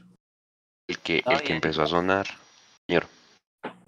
Hay un delantero en Tigre que salió, se me escapa ahorita el nombre, pero, o sea, es goleador del ascenso y demás, y uno dice, o sea, uno le ve las capacidades, uno ve los partidos, y uno dice, oiga, porque no miramos un delantero de esos? Uno no cree que deben cobrar mucho. O sea, yo creo que, y pues acá pueden tener un poco más de ritmo, y, y pues de pronto ser un caricellazo, así como lo que ustedes dicen de, de Luciano Pons, creería yo, pues, obviamente sí, sin verlo bien, bien, bien, pero, pero digamos así han sido varios jugadores que yo he visto que últimamente han traído, digamos, el caso de, ¿cómo llamaba el número 10 de, del América, el argentino, que jugó en... ¿Pero cuándo? ¿En qué temporada? ¿Matías Pisano? Matías Pisano. Ah, Matías Pisano. También, también fue como un caricellazo, pero digamos, lo trajeron de un equipo que juega de media tabla para abajo en Argentina y yo creo que le salió muy bien. ¿De dónde sacó el Cali a Palavecino? ¿Platense o de dónde? De Platense. Platense. Platense, sí. E, ese es el tipo de jugadores que uno dice, oiga, hay que hacer scouting en otros países, imposible que no. En la B Argentina hay cracks. Sí, sí, no, o sea, hoy empezó a sonar Mechu Jonathan Copete. Es este es extremo, también lo quería el Cali. Hasta por los empezaron a, Y empezaron a atar cabos y ahí viene, es el mismo representante Andrés Felipe Román. Qué cosas, ¿no? Que están en negociaciones. Entonces, uno ya sabe por dónde va el agua al molino y dicen que las negociaciones entre Millos y el representante de Román, que creo que ya se sentaron, están cada vez más lejos. O sea, no se les haga raro que se vaya libre en junio, lastimosamente. O sea, no se les haga raro que la molestia, que regresen las molestias administrativas. Yo no sé ya está por, por época donde se iría. Yo creo que ya se va libre en junio, ¿no? Yo, yo, sí me rehuso. Yo me rehuso a pensar eso, Juanse, porque primero sé la calidad de ser humano que es Andrés Felipe Román. Segundo, de su círculo cercano y conocido, evidentemente él sí tiene toda la, toda la intención y la voluntad eh, para que Mapis no se coja la cabeza así, de renovar con millonarios. Eh, eh, y, yo creo que eso va a pasar, eso va a terminar pasando. Yo creo que el jugador va a ser en junio, que puede ser que se vaya en junio. Eh, yo creo que él se va a ir dejándole algo a Millonarios en agradecimiento a todo lo que, lo que le ha dado Millonarios, ¿no? más allá de, de ser de azul y blanco, todo lo que le dio Millonarios desde las inferiores hasta este momento. Entonces yo creo que él sí ha agradecido en ese tema. Yo me rehuso, por lo que he podido hablar y por lo que he podido conocer, a, a creer que Román se va a ir libre en junio porque sí. Si se va en libre en junio, ya ahí se demuestra obviamente la falta de gestión de los directivos porque el jugador entiende que tiene toda la voluntad de hacerlo. Si Carrascal, Carrascal se va para el CSK, ¿no? Si Carrascal se vende, se vende nos entraría algo, ¿no? De derechos de formación, pero creo que se va a préstamo por un año con obligatoriedad de compra. Así le juega, juega cierta cantidad de partidos, ¿no? El tema de Carrascal es si juega el 50% de los partidos, independientemente de los minutos que juegue, si juega el 50% de los partidos, está en la obligación el equipo ruso de comprar el 50% del pase de Carrascal. estaría más o menos Mapis en los 3 millones de euros, tengo entendido, lo cual quiere decir que a Millonario le entrarían alrededor de 300 mil euros. ¿Sí? 300 mil euros. ¿Cuánto es el 1% de 3 millones? Perdóneme. ¿Es el 1? ¿Es solo el 1? es, el, es el 1%. ¿3 millones? Sí, de 3 millones. Ayúdeme con la, la, usted que estudió contaduría, dijo, dijo el meme, eh, ayúdeme ahí con la, con la, cuenta, pero eso, eso sería la cifra, digamos, que le entraría a Millonarios por la primera... era el 5. No, no, no, es el 1%. 1%. Sí, sí, sí, eso es el 1 nomás. 30 mil, no es nada. ¿Cuántos? Un poquito, 30 mil para los dulces. Bueno. Estaría, ¿no? Más o menos ese sería el tema. Oye, no, yo juré que era más, que estaba sobre el orden del 5, pero si es el 1 nada más, muy poquito. Sí, porque ya es un tema, ya es un tema de, derechos formativos, realmente lo que le entra. Voy a buscar las tablas. no es el mecanismo de solidaridad. Eso, eso, exacto. Esa es la palabra, Mapil, bien, mecanismo de solidaridad. Entonces ya es, es un tema de, un porcentaje muy bajo. Voy a buscar igual las tablas que las tengo por, por aquí en algún desorden, en alguna carpeta en este desorden de computador y, más adelante las analizamos para que nos quedemos claros en ese aspecto de Carrascal. Okay. Oiga, Juanse, los datos de Alvarito que está conectado en el chat, no, no pudo entrar, pero está conectado. Rengifo, 25 años, Erazo tiene 5 goles más que Buletich como profesional. No, toca que miremos la edad, la edad de los dos. Eh, Pons tiene, dice, Pons tiene 10 goles más que Erazo como profesional y Copete tiene 34 años. a mí lo que me llama la atención es que esto se, 34. A mí lo que me llama, Buletich tiene cinco años como profesional, acá está Alvarito conectado, cinco años más que Erazo, y Erazo tiene ah, cinco goles más que Buletich. Ya, acá, está, acá están los datos de, de, Alvarito. Pero venga, a mí lo que más me llama la atención del tema es que se está viendo que hay una evidente falta de planeación administrativa en Millonarios, porque esa vaina de salir corriendo a buscar jugadores libres antes de que cierren inscripciones da, da referencias de que no hay una planeación. Entonces, si al profe le dicen al principio de año, ¿usted qué equipo quiere? Y el profe dice, yo quiero esto, esto y esto, o le dicen, le vamos a traer esto, esto y esto, y el profe lo acepta, y para que después, después de la fecha 6, que va a ser esta del domingo, ya vayan pensando, oiga, sí, definitivamente nos faltó alguien más, porque pasó con Uribe, pasó con Giraldo, y ahora va a pasar con lo que sea que vaya a pasar ahorita en este eh, mercado de pases eh, fantasma. Ahí se, se evidencia que hay una falta de planeación del proyecto deportivo del equipo si, si el profe estaba tan... Porque acuérdese que el profe dijo, yo en Emerson no he pensado en nadie porque tengo a Rengifo, tengo a Andrés y tengo a Edgar. bueno, entonces... A eso, entonces ahí, algo está pasando con la planeación, Jason. Ah, es que a eso iba, Mechu. Yo creo, eh, y esto no es en defensa obviamente de los directivos, porque pues de mi, de, mi, de, mi, de mi parte no van a encontrar defensa hacia ellos, pero yo creo que también, más que del proyecto deportivo, es responsabilidad del cuerpo técnico, porque yo creo que el cuerpo técnico se imaginó que al irse Emerson Rodríguez, pues con los tres que usted mencionó, iba a tener el reemplazo y iba a poder suplir esa posición de Emerson. Entonces yo creo que es más la evaluación que se hizo con el Big Data, con, todo lo, con todas las situaciones que maneja el cuerpo técnico a lo largo de la temporada pasada y por eso llegaron a la conclusión que podían con ellos reemplazar a Emerson que cualquier otra cosa. Este tema de contratar a última hora, sobre todo en Sudamérica, se ha convertido en algo yo creo que ya del diario vivir. De hecho, ustedes miran la banda que tiene River hoy, por, por dar un ejemplo, y todavía están buscando jugador. ¿sí? Todavía están buscando uno de 10 millones, de, de 10 millones lo traen. Independiente, Independiente, que es el rey de copas, porque ese sí es el verdadero rey de copas de, de, del continente, eh, pues anda en una penumbra tremenda y no sabe a quién poder llevar y a contratar, y la gente ya no quiere ir a Independiente. Entonces, de hecho, Barco se terminó yendo a, a River y no volvió a Independiente, como para dar unos ejemplos, ¿sí? Eh, y pasa en Perú, Alianza Lima todavía está tratando de contratar unos dos o tres jugadores. Eh, yo creo que se volvió, ¿por qué? Porque pues el mercado, desafortunadamente lo que está bien eh, para los empresarios hoy es llevarse al jugador directamente a Europa o llevárselo a la MLS y eso creo que dificulta un poco el trabajo en el tema de contratación.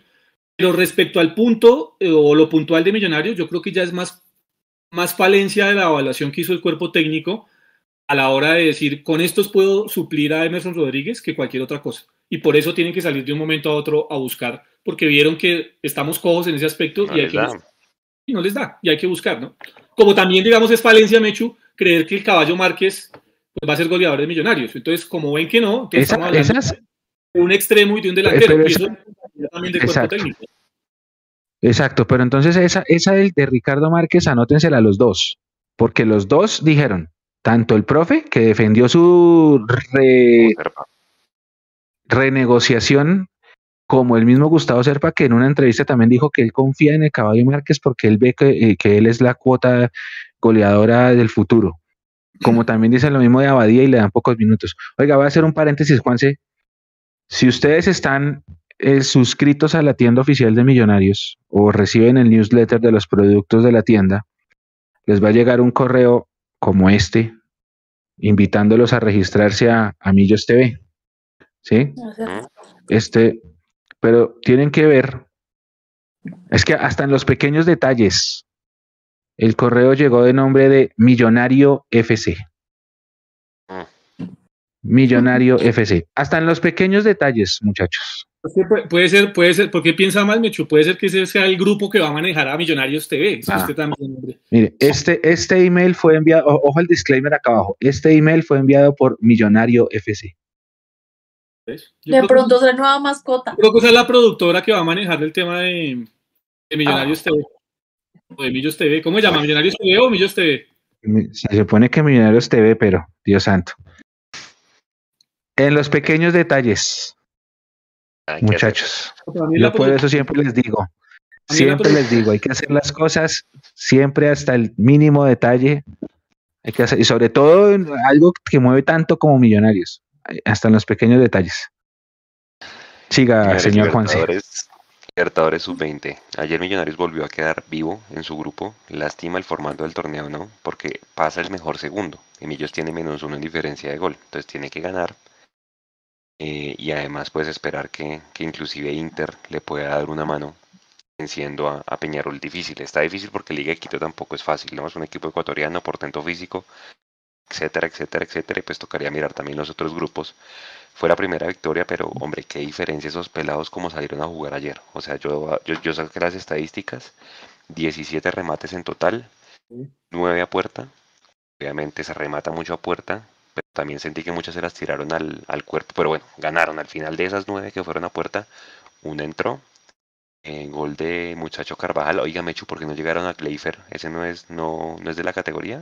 Gleifer Medina, que era el otro goleador. Sí es, sí es de la categoría, pero Gleifer eh, pasa a ser sub-18. Entonces él va a esperar su oportunidad unos años más. Pero, pero, Sí, Mechu, Pero pero, pero si uno se va a las palabras de- del, del profe Gómez, ¿no? El, el director técnico Sí. de Millonarios. Eh, él dice inclusive que tiene un sub-15 y un sub-16 dentro del plantel. eh, o en las declaraciones de esta mañana en Antenados. Eh, entonces uno dice, bueno, si tiene un goleador como Cleifer y pues obviamente estamos tratando de buscar en esa posición potenciar jugadores, pues ¿por qué no llevarlo? ¿no? Son las cosas que uno termina, ellos tendrán sus razones, ¿no? Pero pues como no las explican, pues uno no termina de entender por qué pasan ese tipo de cosas. Pasa el primero de cada grupo y el mejor segundo, ¿no? Sí, sí, sí. El mejor segundo de los tres. Bueno, primero Independiente del Valle, Ah, ellos jugaron, ah, no, juegan mañana, ¿cierto? La, la, la, última mañana. Independiente del Valle 6. Sí, ese equipo además que juega, juega sabroso. con la goleada Sporting y demás ya está listo. sí. Sporting Cristales tiene, es el segundo del grupo A con menos dos y el Caracas es el tercero del grupo A con menos dos, todos tres puntos. O sea, los que están peleando por el mejor segundo. Eh, ya le digo, ya le digo. Millonarios va menos, con, perdón, 3 y menos 1, Liga de Quito 3 menos 1, jugamos contra ellos el último partido, o sea, partido de 6 puntos. Y en el grupo se está Guaraní con 3 puntos y diferencia 0, Newells diferencia de gol 0, 3, 3 puntos. Próxima fecha, voy. Va Independiente del Valle contra Blooming y Caracas contra Sporting Cristal, o sea, segundo contra tercero se matan mañana. Millonarios contra la Liga de Quito y va a jugar Orense contra Newells y Guaraní contra Universidad de Concepción. O sea, el grupo C es el que podría tener ventaja, por lo menos por el, por el calendario. Por el calendario. Perdón, es que les dele Juanse. Tranquilo. Mateo, ¿qué le gustó del partido de los pelados? lo que más le llamó la atención? A mí lo que más me llamó la atención fue, me gustó mucho cómo jugó Oscar Cortés. Siento que se notó que ya ha venido un buen tiempo entrenando con, con el equipo profesional, que pues yo sé que no debutó muchos minutos eh, en Pasto en la primera fecha, pero, pero siento que fue uno de los puntos altos de Millonarios el día de ayer. Me gustó bastante eso. Pues me gustó también eh, Beckham David y Andrés Gómez. Siento que Andrés Gómez pues se nota demasiado que viene eh, con un proceso también largo con, con, la profesional, que ya ha tenido varios minutos. Em, y me gustó, hay un tema que a mí me gusta y es el tema del arquero de Jonathan González. Yo no tuve la oportunidad de verlo contra Peñarol, pero viéndolo ayer. Menos mal, Mateo, porque no salía a cortar un centro en ese partido. Menos mal no lo dio. Uy, sí. Pero, pero vea que ayer, pero vea que ayer yo, yo lo noté como mucho mejor y, y veía que, digamos, tuvo como unos achiques y, sentí que, que, estuvo como más seguro. No sé si de pronto también por el rival, obviamente viendo a Peñarol como viene jugando, siento que es un equipo que es favorito a, a, la Copa Libertadores. Pero, pero sí, eso también es uno de los puntos pues, que quería tocar, además de Alex Moreno Paz, también me gustó mucho eh, la capitanía de él y es el espero que viene como haciendo fila, ¿no? es el que viene ahí haciendo fila María Paula. El cuarteto posterior de los dos centrales y los laterales, ¿alguno que usted le vea portento para que pueda ser acercado ya al equipo profesional? Bueno, por ahora la verdad no, y justo estábamos hablando de ese tema de Cuen 1, eh, que de pronto con esa partida también eh, de paz queda ahí un espacio, pero creo que por ahora, por el momento no. Igual hasta ahora hemos visto dos partidos y quiero destacar a nivel general que en este segundo se ve un equipo un poco más seguro, con más personalidad. Creo que se habían sacado un poco los nervios de pronto de ese debut contra Peñarol que fue difícil, donde el nivel colectivo no fue tan bueno, me gusta eh, Carvajal, que es un jugador que ya lo hemos venido siguiendo acá desde hace mucho tiempo. Beckham David también es otro de esos jugadores diferentes que, que me gusta que tiene cosas interesantes en la parte de adelante, pero en general creo que se vio un equipo un poco más sólido que al inicio y lo que se viene ahora es duro, ¿no? Hay que matarse sí o sí contra Liga de Quito para tener una oportunidad de avanzar y hay que decirlo en el grupo más difícil de esta sub-20 Libertadores. Y es que los grupos, los grupos de que nos han tocado han sido bravos, porque en la primera ida, en el 2011, tocó un Independiente del Valle con Flamengo y América de México. O sea, durísimo. Y, creo que dos empates en el grupo. O sea, no ganamos, pero tampoco nos golearon. Después tocó ir contra River. Sí, creo contra Serra Porteño. Ahora pues con este Peñarol que es durísimo, que tiene muy buenas inferiores, es lo que entiendo. Liga de Quito que también tiene muy buenas inferiores, o sea, Inter de Porto Alegre, o sea, son equipos bravos, pero ahí es donde yo digo, y que María Paula hablaba del miedo, Hecho y Jason, si yo fuera directivo de Millonarios, agarro el famoso plan quinquenal y le meto si de mí depende, o sea, si nuestro proyecto va a ser la cantera, escucha, ir a Libertadores sub-20. O sea, es la única manera que estos muchachos cojan rodaje y le pierdan el miedo al tema internacional. O sea, de verdad, en bolas. Creo que es mañana que juega Independiente del Valle. Muy bonito el estadio, a propósito, es nuevecitico ese estadio. 12 mil personas, no es muy grande, pero muy bonito. Hermano, juegan de memoria esos pelados. Y esos son los que están alimentando la selección, no solo mayor, sino la selección juvenil y prejuvenil de Ecuador. Es una locura. O sea, parece que fuera una fábrica de jugadores. Los meten y todos tienen una misma idea de juego. Verdad les recomiendo que vean porque ese equipo, a diferencia del resto, marca mucho la, la diferencia. ¿Usted qué piensa del tema de meter esa participación en esa copa? Porque mal o bien, pues este, este año estamos repitiendo porque no hubo por pandemia. Pero pues tendremos que seguir yendo a ese tipo de torneos internacionales juveniles, porque si Millonarios arrasa en, en, los nacionales, Mechu y Jason, pero en el plan quinquenal yo metería eso como el alto rendimiento y como el logro de jugar esa Copa Libertadores, que a mi parecer debería ser de más equipos y más larga. Lo que pasa, Juan, es que la, lo de decir que arrasamos en nacionales no es tan cierto.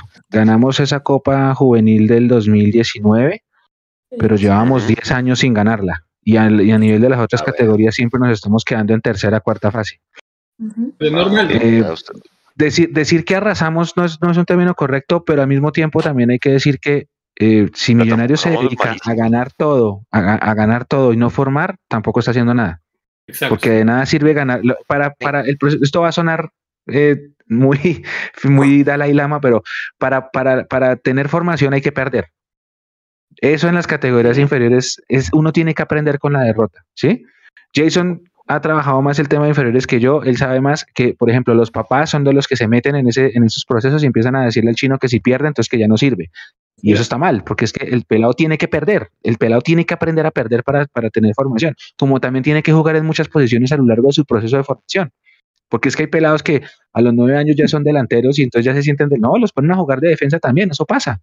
Y muchos jugadores que fueron arqueros hasta los 16 años terminan siendo delanteros o viceversa, lo que sea. El Román, el caso de Román, hecho, Román era delantero y ah. terminó jugando de lateral. dijeron, ¿quiere jugar? Pues Al mismo Gamero le pasó eso. A Gamero le pasó eso en la época que Correcto. Él era delantero, unas pruebas y le dijeron, no, la única posición que hay es la lateral derecha, se le mide, listo, ahí se quedó jugando. Que hace parte del proceso formativo. Correcto. Exactamente. Ahora, ¿qué hay que hacer? Para jugar esas Copas Libertadores hay que ganar el torneo sub-20. Ese es el objetivo final. Y como usted dijo, estamos jugándolo por sustracción de materia porque por la pandemia no hubo ni en 2020 ni en 2021. Y repetimos por ser el vigente campeón. Hay que ganar ese torneo sub-20 y hay que apuntarle a eso. Pero con esa nafta, porque corríjanme, Gómez el profe dirigió la del 20 y está dirigiendo esta. No sé si él dirigió la del 2011 pero pucha, ese cuerpo técnico ya, ya tiene... La del 2011 fue Nilton Bernal, si no estoy mal. Pero ya participando dos veces en menos de cuatro años, creo que ya le da para el profe Gómez ya coger millas en este tipo de torneos y, hombre, tener un ojo más crítico para escoger y subir a los mejores para jugar sí, pero, torneo nacional. En esos torneos nacionales es muy incierto todo. Primero, pues por la juventud de los muchachos. Eso es un factor importante. Segundo, porque salvo Millonarios, y eso que habría que mirar realmente cómo está manejando eso, el tema de la alimentación, de la hidratación y demás, eso termina jugando en esas divisiones inferiores un papel importante y muchos clubes no lo brindan de la manera que debe ser. Millonarios en ese aspecto debería sacar ventaja. Pero sobre todo, Juanse, por las aristas y las vicisitudes que se terminan presentando en cada uno de los estadios, Mecho, que los ha ido a acompañar en diferentes estadios del país, eh, se da cuenta es que, digamos, a usted lo llevan a jugar a Barranquilla o a Barranca o a estas ciudades de, mucho calor, lo meten en cancha sintética a mediodía. ¿sí? Mm. Que a diferencia del fútbol profesional, ellos todavía pueden sacar esa ventaja. A usted lo ponen en una cancha de caucho que se calienta, si la, si la temperatura ambiente está a, 30, a 33 grados, el caucho puede estar, no sé, a 50 grados, usted lo ponen a jugar ahí. ¿sí? Entonces el nivel de... Por eso digo que es, es muy difícil realmente apuntar a decir, eh, tenemos la NAFTA para poder ser campeones del torneo nacional sub-20 porque son muchas las aristas y muchas las cosas. Y a esto súmele una cosa que aunque pareciera increíble y cavernesco, suele suceder. Los árbitros, la presión de la gente en los municipios, sobre todo en municipios pequeños, Mecho, usted lo ha vivido también. eso es una locura. Termina jugándoles en contra y los árbitros terminan al fin de cuentas pues arbitrando a favor del equipo local. ¿Por qué? Porque desde la fútbol está mal organizado el torneo y no hay las garantías necesarias. Entonces, pasa mucho eso, creo que le pasó a, a, Millonarios sub 15 o sub 17, le pasó en el 2020, llevaron a jugar, no sé si fue a Cúcuta precisamente, Juanse, pero se metieron los papás del otro equipo a pegarles y, fue, un tema muy heavy. Entonces también eso termina jugándole en contra a, a los jugadores. Entonces es, es, muy complicado. Yo estoy con Mechu. A los jugadores en las divisiones inferiores, o al menos así lo manejábamos en los grupos que yo estuve trabajando, hay que enseñarles a tener objetivos. Es decir, usted les dice, nuestro objetivo es, en este torneo, eh, afianzar nuestra línea de cuatro. Es eh, sacar a nuestro goleador como el máximo anotador del torneo. Usted, usted se fija objetivos pequeños, pero nunca se puede fijar el objetivo de ser campeón. Porque si usted se fija el objetivo de ser campeón en las divisiones inferiores, termina frustrando la carrera de muchos de ellos, porque cuando no sean campeones se van a sentir inútiles y le van a perder, digamos, el camino y el rumbo a lo que estaban, a lo que estaban haciendo. Entonces, los objetivos allá tienen que ser muy diferentes a los de la profesional. Yo creo que si en algún lado tiene que haber un tema mental, acompañamiento psicológico, lo que sea, es ahí. Tiene esas fuerzas básicas, porque es que, sí, lo que usted dice, la frustración y, cuando llegan a, a, primera, los acercan al equipo y con el primer sueldo, pues hombre, usted sabe, ¿no? Es más importante comprarse la cartera, no sé, Luis Vuitton y todas estas vainas, comprar el primer carro, ¿sí me entiende? Todas esas cosas que yo en ese tema sí me le quito mucho el sombrero a Macalister Silva porque el man los aterriza y les dice, venga papito, que usted tiene que fijar prioridades. De lo que han visto, obviamente son dos partidos, vamos a ver el tercero. Pero hombre, los dos, de las dos camadas han salido por lo menos tres o cuatro. Y hago el resumen antes de preguntarles. En 2011 salió Eric Moreno Mecho, salió Juber Asprilla, salió, bueno, Pedro Franco no porque estaba jugando el Mundial, pero pues igual llegó. Pero él fue, él, jugó esa final, si no estoy mal, sí. Sí, él la, jugó, pero no fue allá a jugar a. Villate, alcanzó a llegar, pero tampoco se consolidó, pero Villate alcanzó a llegar. Villate y, Subero, y Subero, el que está ahorita en, Bucaramanga, Cristian Subero. A ver, venga, busca. había, había, uno, había uno muy bueno que era Cristian Alarcón, ese lo acercaron bastante, jugó, jugó en la época de Hernán Torres, lo ponían en varios partidos, hizo uno que otro gol y se perdió.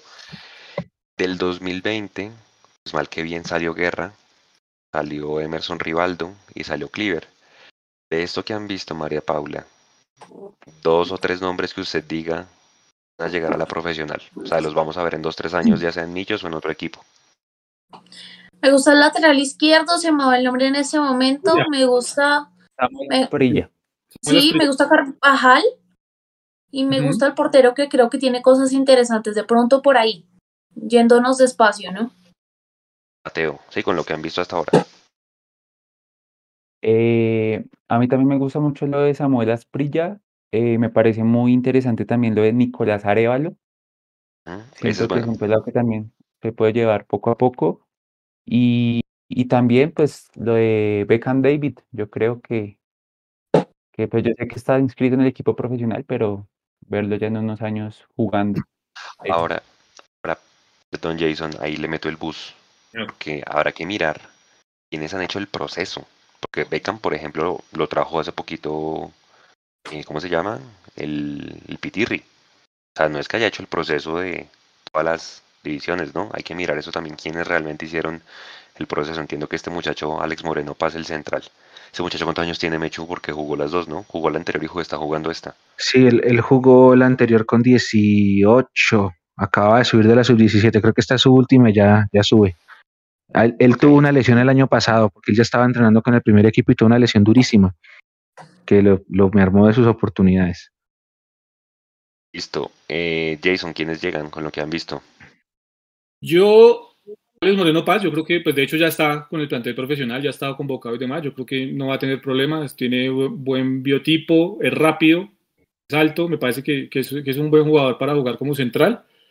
También le ha puesto mucho al tema de Samuel Asprilla, me ha gustado mucho eh, pese que en el primer partido le ganaron la espalda en, en los dos goles, eh, creo que es un jugador importante.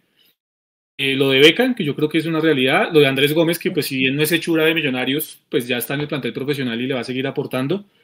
Y también me gusta mucho el trabajo que, que ha hecho Joseph Arevalo. Arevalo, el que, Arevalo es muy bueno.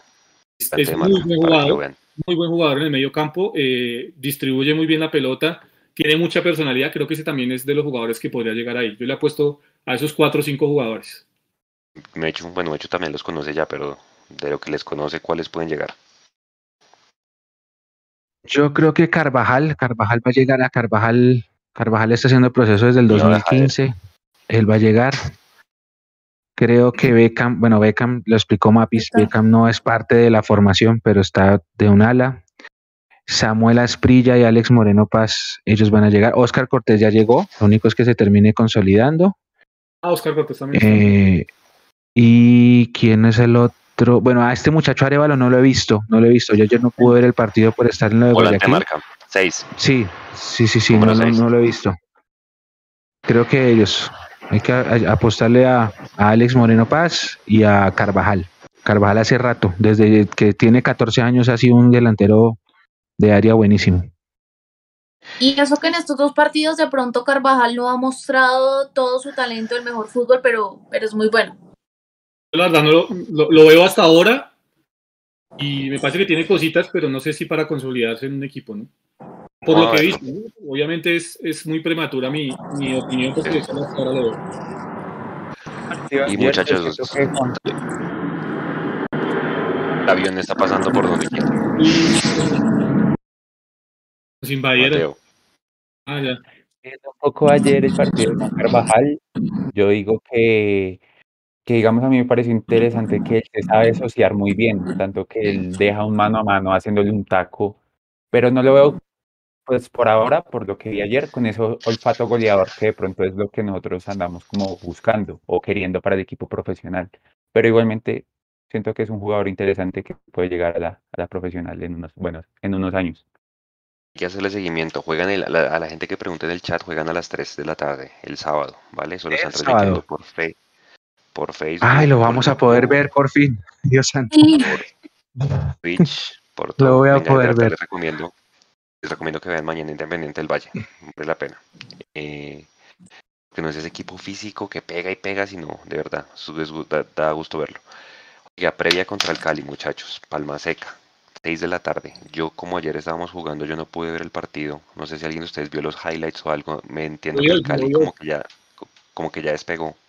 No uno, ¿no? Quedó ayer con el Tolima. De Paula. Sí, sí, sí, sí. Que uno uno, yo no me lo vi en vivo, después me vi unas partes de la repetición de ese partido. Yo he estado viendo mucho fútbol colombiano. El Cali no empezó para nada bien, tiene bajas muy sensibles. Eh, se le fueron jugadores muy importantes y Dudamel ha tenido que recurrir por el momento, porque tampoco ha tenido muchas contrataciones, entonces ha tenido que recurrir bastante a jugadores jóvenes, digamos el lateral eh, derecho todavía no lo tiene muy resuelto, está buscándolo, lo ha ensayado durante varios partidos, pero poco a poco va jugando un poco mejor y ese partido de ayer contra el Tolima creo que lo deja bien parado de cara a lo que va a ser el partido contra nosotros. Eh, le hacen falta posiciones por reforzar, es verdad, pero, pero es un equipo que, que, ha jugado un poco mejor respecto a la primera fecha. Así que bueno, eh, siempre nos tocan duelos muy difíciles allá en Palma Seca y me queda pendiente si al fin Teófilo paga la fecha contra nosotros de suspensión o, o va a estar jugando. Creo que si busquemos Jason, ya está. Ya está Pero no, no, la había pagado ya en la anterior fecha eh, de liga. Es que le pusieron dos, creo. Es, le pusieron no, dos. es que como tenía el Cali jugador convocado a la selección, eso habilitó a que Teófilo, que tenía roja, jugara esos partidos. No, Entonces no, sé si todavía debe. Eh, pero lo que yo vi. Ya está listo. Hoy, hoy, me vi el partido, Juanse, porque pues dieron la repetición por el canal normal y me pude ver, la, me pude ver el partido. Eh, Cali, obviamente, que ya mucho más, digamos, robusto, un poco más hecho a lo que fue el arranque, concuerdo con, con Mapis.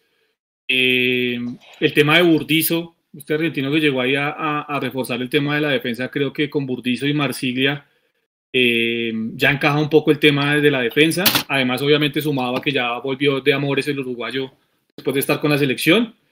Mapis decía el lateral derecho, yo creo que Aldair Gutiérrez, eh, que viene del Pereira, yo creo que ese ya se ganó esa, esa titular en, el, en el carril derecho. Ya estuvo Robles también. Eh, John Vázquez, obviamente, ya sabemos lo que puede hacer. Teófilo anoche jugó un muy buen primer tiempo. Mm, lo de Kevin Velasco es interesante.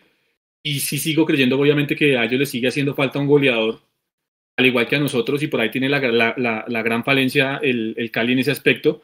porque pues Ángelo Rodríguez sabemos es un gran delantero, pero tampoco es goleador, y generan muchas opciones de gol, pero no tienen un finalizador, ¿no? Creo que Teófilo y Vázquez hacen muy buenos movimientos, rompen líneas muy fácilmente, pero no tienen realmente ese definidor, y entonces creo que ahí les está costando.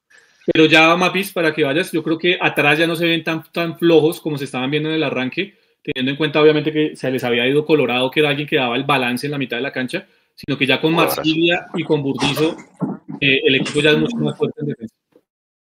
Yo ahí creo que no concuerdo 100%, sí se ve mejor que cuando inició, pero pues es que la ida de Menose ha sido un golpe para esa defensa de Cali muy Sí, grande porque Marsiglia todavía lo ha intentado durante varios partidos encontrarle el compañero perfecto y a Marsiglia y era una de las prioridades del Cali encontrarle ese defensa que pudiese cumplir con eso, ese em, hueco que había dejado en Menose que bueno es muy grande. Marsiglia sí está muy definido ahí, pero, pero creo que, que la defensa del Cali por ahora está, está disminuida y eso puede ser un buen punto de pronto para atacar. Yo iniciaría con un Juber Quiñones teniendo en cuenta esos cuatro que están allí parados atrás, donde solamente dos de pronto han tenido continuidad, de pronto son los titulares. Mm, para mí Aldair Gutiérrez es bueno, pero todavía le falta y creo que Millonarios puede explotar ahí sí ese tema de las bandas. Juan se vea. Ya, Eh, señor. a ver si estoy, sí, listo. ya. Estoy leyendo acá, el Deportivo. Dice lo siguiente, eh, sobre Teófilo Gutiérrez. Dice, el futbolista que volverá para el duelo contra Millonarios es el delantero Teófilo. Gutiérrez, quien se encontraba pagando dos jornadas de suspensión tras Ya. su expulsión en el primer choque. Es decir, pagó la, la suspensión en la, dos, en la segunda y tercera fecha, ya Listo. está disponible para el, para el partido del domingo, para salir del- Ahora, Cam- Camero siempre ha hecho buenos partidos en Palma Seca, Mechu, ¿no? Desde el 2020. Ujú. En Sudamericana empatamos allá cuando volvió el fútbol, casi ganamos eh, el año pasado. Acuérdense que Perlaza nos dejó como con 10 faltando como media hora y lo estuvimos ganando con- por un buen tiempo con el gol de Bertel. Eh, siempre ha hecho buenos partidos, pero acuérdense que Vega está ante algodones. Vega salió, nos dicen, muy, muy golpeado contra Unión Magdalena, pero casi que cojeando y en brazos, pues porque obviamente le han metido muchos partidos al pobre muchacho. Lo juega Teófilo. Esa es la, la pregunta para los cuatro y arranco por Mateo.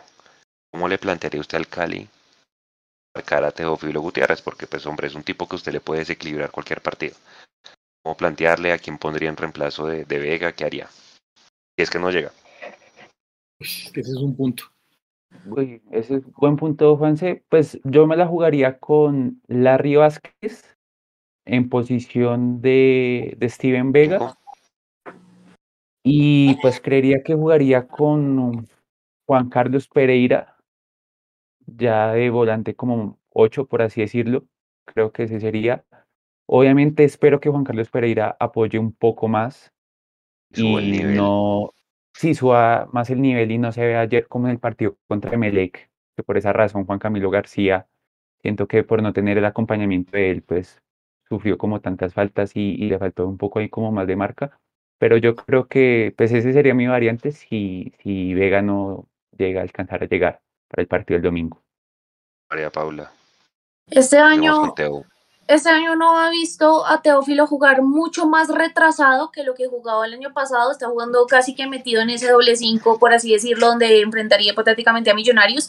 Y si no está Vega, que, que realmente sería una gran pérdida, me voy igual que Mateo. O sea, creo que Juan Camilo García no está para de pronto suplir esa posición, así que el llamado va a ser Juan Carlos Pereira y Larry Vázquez tomando efectivamente ese lugar, em, ese lugar de, de Steven Vega hay que tener una línea un poco más compacta ahí porque Teófilo se mete literalmente allí en esa en esa en ese medio de campo y desde ahí es que comienza a generar salida y a, y a generar juego entonces a esa zona es la que hay que reforzar y hay que ser muy solidarios en cuanto al tema por ejemplo Juan Carlos Pereira que no se vaya tanto tirado hacia el ataque sino que dé un poco más la mano ahí en esa marca Teófilo Yo he hecho que haría con Teófilo.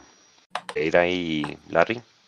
Sí, si no juega Steven, yo me voy con los dos, con Pereira y con Larry. Habría una segunda opción, pero eso ya es si el partido lo pide. Yo bajaría a McAllister a apoyar como si fuera un, un segundo volante de marca y le doy la oportunidad a Juber al lado de Sosa y de, y de Dani. Esa sería una variante que puedo hacer yo. No esperen muchos cambios. Yo creo que el profe está casado con ese 4-2-3-1 hasta el día de nuestras, del último día de nuestras vidas. ¿Y son qué hacemos con Teófilo? No, yo creo que eh, es, es quitarle la pelota al Cali. Si Millonarios le corta los circuitos de juego y le quita la pelota al Cali, lo presiona alto y lo obliga a jugar largo, eh, Teófilo se va a sentir incómodo porque no, no va a encontrar su espacio en, el terreno de juego y se va a tener que tirar unos metros más atrás. Y eso evidentemente nos va a, nos va a permitir a nosotros tener superioridad numérica en ciertos eh, momentos en, la mitad de la cancha. Entonces yo creo que es eso, presionar alto, no traicionar la idea que, que se ha tenido obviamente, presionar alto, hacerlo en bloque y, digamos en la mayor medida de tiempo posible durante el partido. Yo creo que ahí está la clave. Si Millonario le quita la pelota y no lo deja salir limpio desde atrás, no vamos a pasar muchas afugias con el tema de, Teófilo. El, el, el, problema es cuando eh, se, se, le cede el terreno a Teófilo para que encuentre como su espacio para jugar, ¿no? Cuando el equipo se repliega, que es lo que hace el Tolima por su característica, digamos, futbolística, se, se tiende a replegarse ahí aparece la figura de Teófilo, porque pues el, Tolima es un equipo que ya sabemos que juega el tema de las transiciones, Millonarios no lo hace, Millonarios trata de tener la pelota y de, y de presionar, y si se hace eso de buena manera, creo que eh, Teófilo termina desapareciendo del partido. Ahora, por las bandas, yo creo que el más va a tener trabajo Mario Paula es Bertel, porque ahí está John Vázquez, un tipo rápido, que se sale del partido en cualquier momento, es un jugador polvorita, o sea, es un tipo que agarra hasta con los compañeros del mismo, pero es un jugador rápido. Creo que Bertela iba a tener bastante, bastante trabajo. Ahí también está Harold Santiago Mosquera como alternativa, ya va de suplente, no se ha logrado consolidar.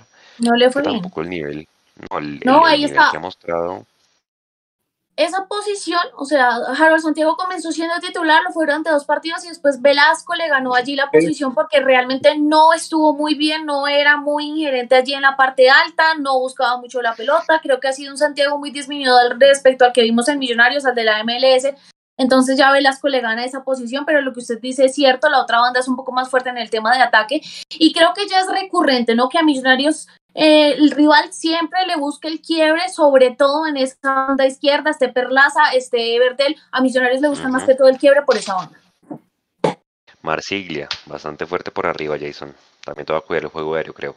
Sí, es y, curiosamente Marsiglia, a mi modo de ver, Mapis, es mejor en el juego aéreo ofensivo que en el defensivo, ¿no? Es una, es una curiosidad, ¿no? Dependiendo no está en ese tema, pero en el juego aéreo ofensivo sí es muy bueno y entonces hay que tener mucho cuidado yo imagino, aquí sin, sin tener eh, obviamente el trabajo táctico de Gamero en la cabeza, que el encargado de, de Marsiglia en las pelotas quietas a favor del Cali ofensivas tendrá que ser Larry Vázquez, ¿no? Tendrá que ser Vázquez. Okay. busco yo, aquí a la distancia sin, sin conocerlo. Sí, señor. Ahora tienen en alternativa el Cali, tiene a Michael Ortega que tampoco arranca. Ese, ese jugador sí se quedó en promesa, ¿no? Un buen Mundial Sub-20 y más de semana. Tiene a Andrés Balanta. De resto, muy. Es que claro, a, Dudamel sí le pegaron una desarmada muy brava, porque es que me echó. Con lo irregular que es el fútbol colombiano, usted se pone a analizar. El Cali quedó campeón y pegó esa subida gracias a los goles que metió Harold Preciado, porque usted veía la mitad de la liga, iba Uribe goleador, Harold Preciado. Tremendo. Fue lo último. Hizo 13. Hizo 13 goles. E hizo 13 goles. El único, así, refuerzo de pronto que, que yo diga que le, le da una cara diferente al Cali es Sebastián Leighton, el chileno que juega allí en el mediocampo, me parece bueno, tiene muy buena pegada a media distancia y de pronto ese es el que ha tenido que hacer algo diferente respecto a los otros jugadores de pronto que han llegado al Cali, ese Sebastián Leighton ahí puede ser para, para tener cuidado. Lo, de Burdizo les va a dar, Burdizo es rendidor, es un buen, es un buen central ese Sí, sí, sí. Ese, es hermano del Burdizo que jugó en Boca, ¿cierto? Ese les va a rendir, sí. Ese es buen jugador. Sí, señor. Sí. Ahora, Mechu, Cali, Palma Seca, Plaza Caliente, creo que ayer le pegaron a Hernán Torres, le mandaron algo de monedas en la cara. Una en la cara. Algo así como lo que le pasó a Pinto, ¿se acuerda? Que pusimos que le mandaron algo. Entonces, pues hombre, hay que cuidarse, eh, va a ser una plaza caliente porque si el Cali viene empató ayer, pues donde no gane, pucha, ya es seis fechas y no arranca, por más de que sean el vigente campeón, pues hombre, yo creo que la gente está preocupada ya porque pues van a jugar Copa Libertadores fase de grupos y pues tampoco es ir a ser el oso, ¿no? Entonces, pues, aunque Gamero siento que eso le favorece cuando la hincha del equipo local está en contra del mismo equipo, entonces, pues bueno, esperar y, y, venir por un buen resultado porque el miércoles hay que venir aquí contra Águilas Doradas, ¿no, Mechu? Sí, plaza caliente, plaza complicada, tengan mucho cuidado si van a ir, porque allá no es fácil entrar ni salir. Y más allá de, del análisis yo tengo mi prevención del partido porque el Cali viene mal y nosotros somos expertos en revivir muertos. Entonces yo por eso yo guardo prudencia ante el partido del domingo. Además que Cali es el único equipo grande que nos supera en el historial. Y eso también es un, es un factor. Pero sí, hay que tener la posibilidad. Juan se tiene razón. Gamero nunca perdió en Palma Seca como técnico de Millonarios. Ganó la primera victoria de Millos en Palma Seca fue por esa Copa Sudamericana, ese gol en el último minuto.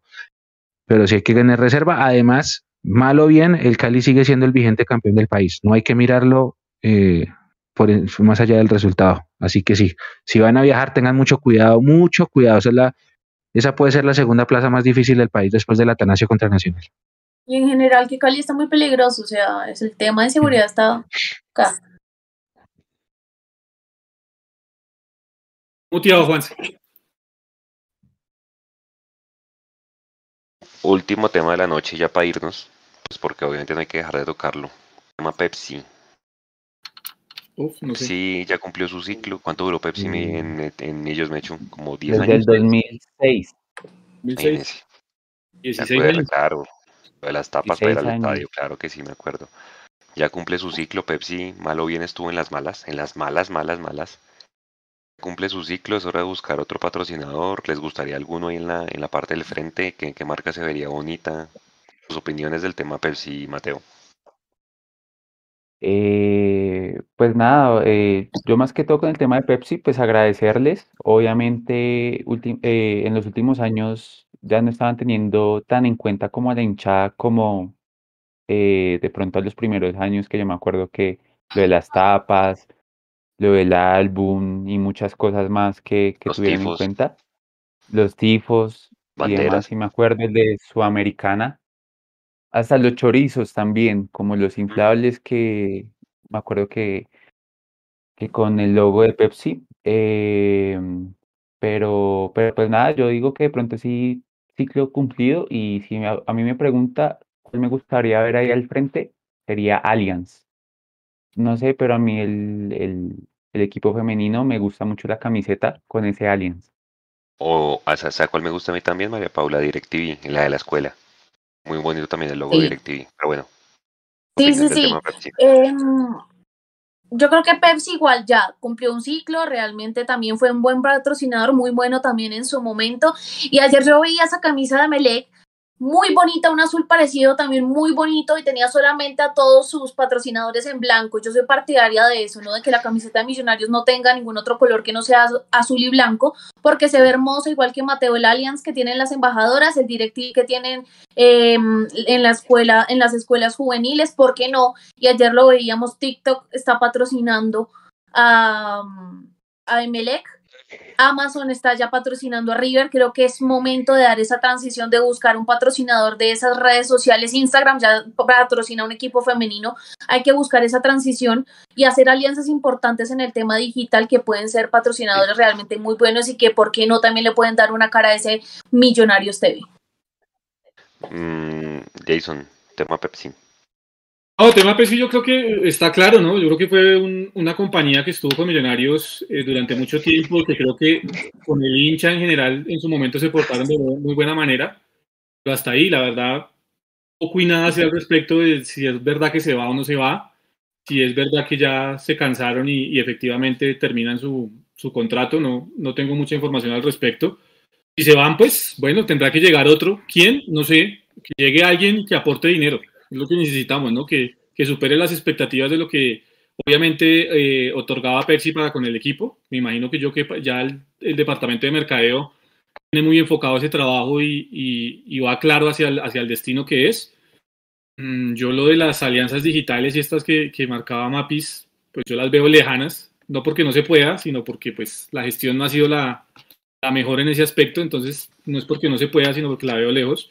Por ejemplo, lo de Rivet con, con Amazon Prime me parece eh, un hit. Eh, lo que va a hacer ahora el Barcelona con Spotify me parece otro hit y así por el estilo, pero obviamente las infraestructuras de los clubes son muy diferentes a las de nosotros. Los depa- departamentos de mercadeo son mucho más serios y grandes que el de nosotros. Entonces, a partir de ahí, entendemos que pues llegará algún otro. Me imagino yo que será Allianz, yo me imagino que es Allianz, porque tiene muy buena relación con ellos y yo creo que sería el, el- el ideal pues por la relación que hay en este momento para llegar. Melec tenía TikTok, ¿no? Aquí en los hombros, creo. TikTok, sí. Y una casa de apuestas es la que los patrocina, ¿no? Entonces, Sí, sí. Bien. Mechu. si Venga, pero si es, ya, ya es confirmado, es, es confirmado que se va a Pepsi. Yo también estoy como Jason. No conozco la información, realmente no la conozco. Tampoco. O sea, yo es lo que he leído en, en redes que se va y que han hecho memes y que de uno y un poco de vainas, pero pues no es confirmado. O sea, yo me enteré fue por las redes que ya Pepsi, chao, pero no se ha oficializado nada.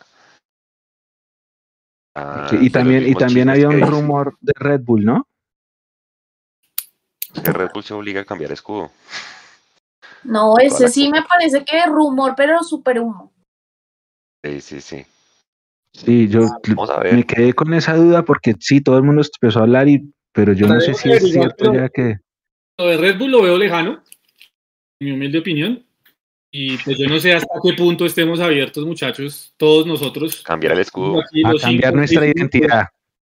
Y los que están en el chat, habría que hacer una encuesta, ¿no? En algún momento cuando pues, realmente ya el rumor sea un poco más de noticia, eh, hasta dónde estamos de verdad dispuestos a cambiar nuestra identidad. Porque si Pero- peleamos en algún momento por el LG, perdóname Mapis, por el, por el, por el LG rojo, pues imagínense ahora cambiando el escudo, ¿no? Pero eso está pasando a nivel global, o sea, cambiar el escudo lo está haciendo, vean a la Juventus lo cambió, vean al Manchester City también lo cambió, vean al Inter de Milán también lo cambió, están simplificando y pasándose de pronto a otra, No en ese tema de los escudos. no perdieron la identidad, pues un cambio más de, de- de Es. escudos a la identidad, porque es que Red Bull llega y te cambia colores, Red Bull llega y te cambia escudos y Red Bull llega y te cambia absolutamente toda la estructura. Eh, Esos sí llegan de uno. es muy diferente. Yo entiendo lo de la Juve, sí, reestructuraron el escudo por uno algo, por algo más moderno y demás y todo el tema, pero su identidad no, no, no se perdió.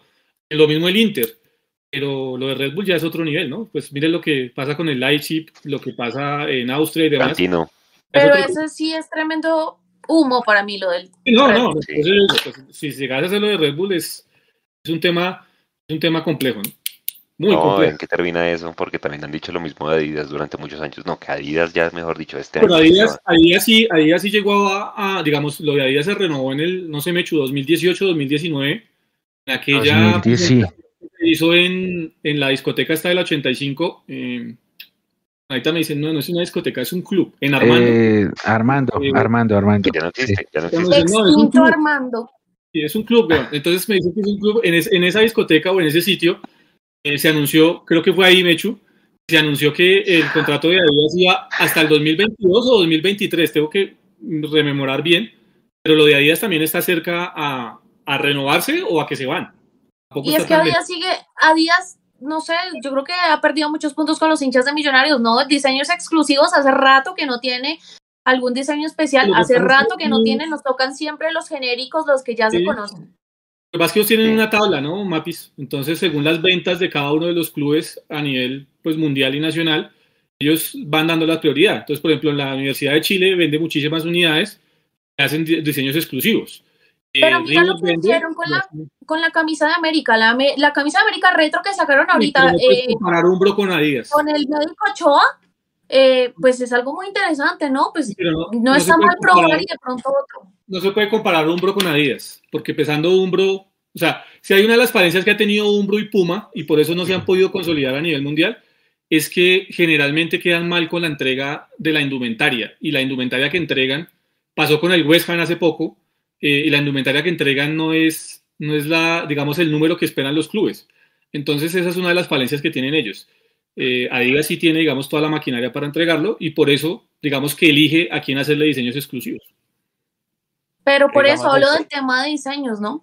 Nos tenemos entonces que conformar siempre con las, las de entrenamiento que. Yo estoy de acuerdo, yo lo dije al comienzo del semestre, de- Sí. de- al semestre pasado, yo estoy de acuerdo, que, que, pues a mí me gustaría una marca que le brindara un poco más de, de diseño exclusivo al hincha de Millonarios.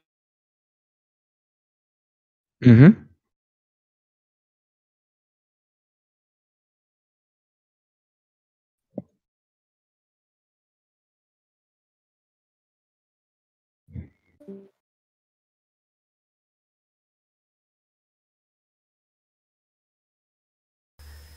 ¿Quién, cayó quién cayó?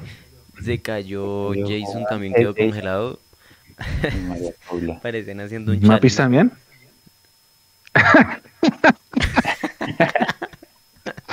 No, no sé qué está pasando.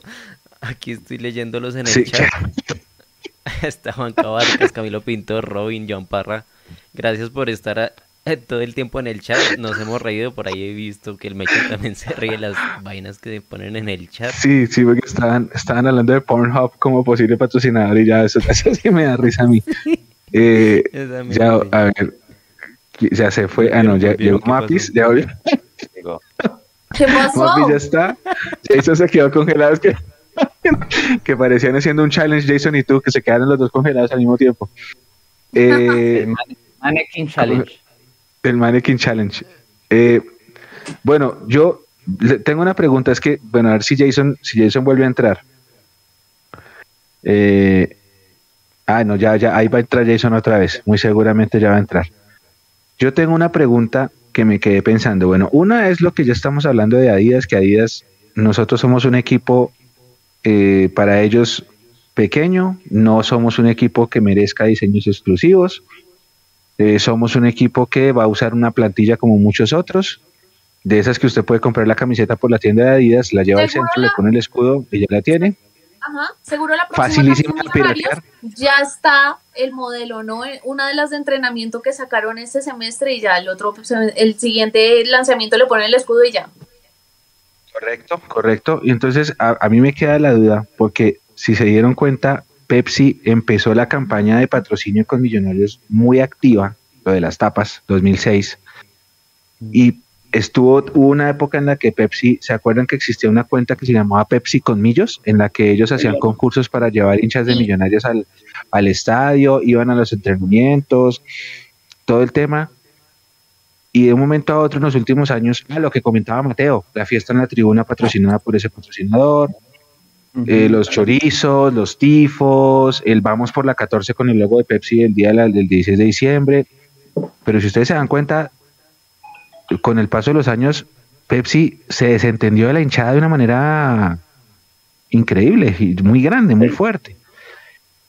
Y lo mismo pasó con Adidas. Adidas arrancó en 2010 con camisetas exclusivas, en 2009, perdón, con una camiseta exclusiva, en 2010 con la de la de Soy noble, muy, muy noble, muy leal, que es la mejor para mí en la historia de Adidas, con Millonarios, después la del Dorado, después la de la 14 y después empezaron a ponernos templates.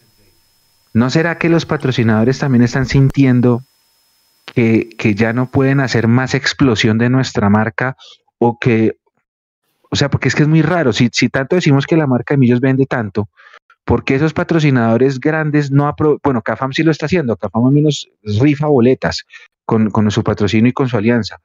Alianza algo, alguna cosa hace, pero ¿por qué los putos patrocinadores no están haciendo nada? ¿No se han puesto a pensar en eso? Sí, y yo creo que es un tema, no sé, en algún momento eh, lo entendí de esta forma y habría que confirmarlo obviamente con el departamento de mercadeo es eso, el departamento de mercadeo toma ciertas decisiones en las cuales dice eh, esto es favorable para la imagen del club y esto no. Y entre esas pueden estar esas decisiones de, pues digamos, eh, además que llegó un momento en el que también por temas de seguridad y demás se privaron, se privó de muchas cosas en el estadio, ¿no? Eso también influye. Entonces, que ya no puede haber el tapatribunas, ya no se puede llevar eh, cierta cantidad, sino cierta cantidad de bombas y tiene que ser de cierta especificación y demás entonces yo creo que eso también truncó un poco esa, esa relación, pero obviamente el departamento de mercadeo sería el ideal para conocer realmente qué es lo que ha pasado con, pues digamos, con el distanciamiento entre comillas de Pepsi y, de Pepsi y por qué pues de un momento para acá. Pues yo entiendo que a mí me lo explicó alguien de Millonarios en algún momento y es, lo de Adidas es eso, son categorías que tiene Adidas y simplemente con base en esas categorías es que decide hacer o no diseños exclusivos y Millonarios es algo así como categoría A, eh, River y Boca, categoría B, Universidad de Chile, y Millonarios está por allá en la categoría C o D eh, para Adidas, en cuanto a ventas y en cuanto al tema. Entonces, basado en eso, creo que es que Adidas decidió no volver a hacer el tema de los templates. Vamos a ver en qué termina todo esto. Muchachos, 11 y cuarto de la noche. Mensaje de cierre cada uno ya para irnos a descansar y preparar la previa de lo que será el partido con Cali en Palma Seca el domingo. Mateo. Eh, bueno, no, nada, pues eh, esperemos que podamos lograr como nuestra primera victoria en Palma Seca. Yo sé que ganamos por, por Copa Sudamericana, pero al final de todo pues quedamos eliminados en la tanda de penales, entonces espero podamos conseguir los tres puntos, eh, que esa mala racha que nosotros tenemos pues en la parte ofensiva eh, la podamos pues cambiar, que no revivamos muertos como dice el Mechu. Y nada, pues invitar a toda la gente para que eh, vaya pues también el miércoles. Sé que de pronto el horario no es el mejor, Seis de la pero tarde, para ¿no? que 6 de la tarde sí, muchos saldrán de trabajar a las 5, pero pues eh, la compañía que necesita el equipo eh, y más en un partido como estos. María Paula. Expectativa porque todos queremos volver al gol. Creo que el principal objetivo, además de sacar un buen resultado, que para mí sería un empate, es que Millonarios pueda volver al gol, ojalá con arco en cero. Eh, trabajar muy bien ese partido. Tienen muy pocos días, la verdad. Creo que ya viajan, no sé, Mecho, si viajan ya el sábado por la mañana o no sé cuándo viajará el equipo, pero bueno, el tiempo que tienen para trabajar es muy poco. Ojalá corregir ese tema del gol, que por ahora para mí es lo más urgente.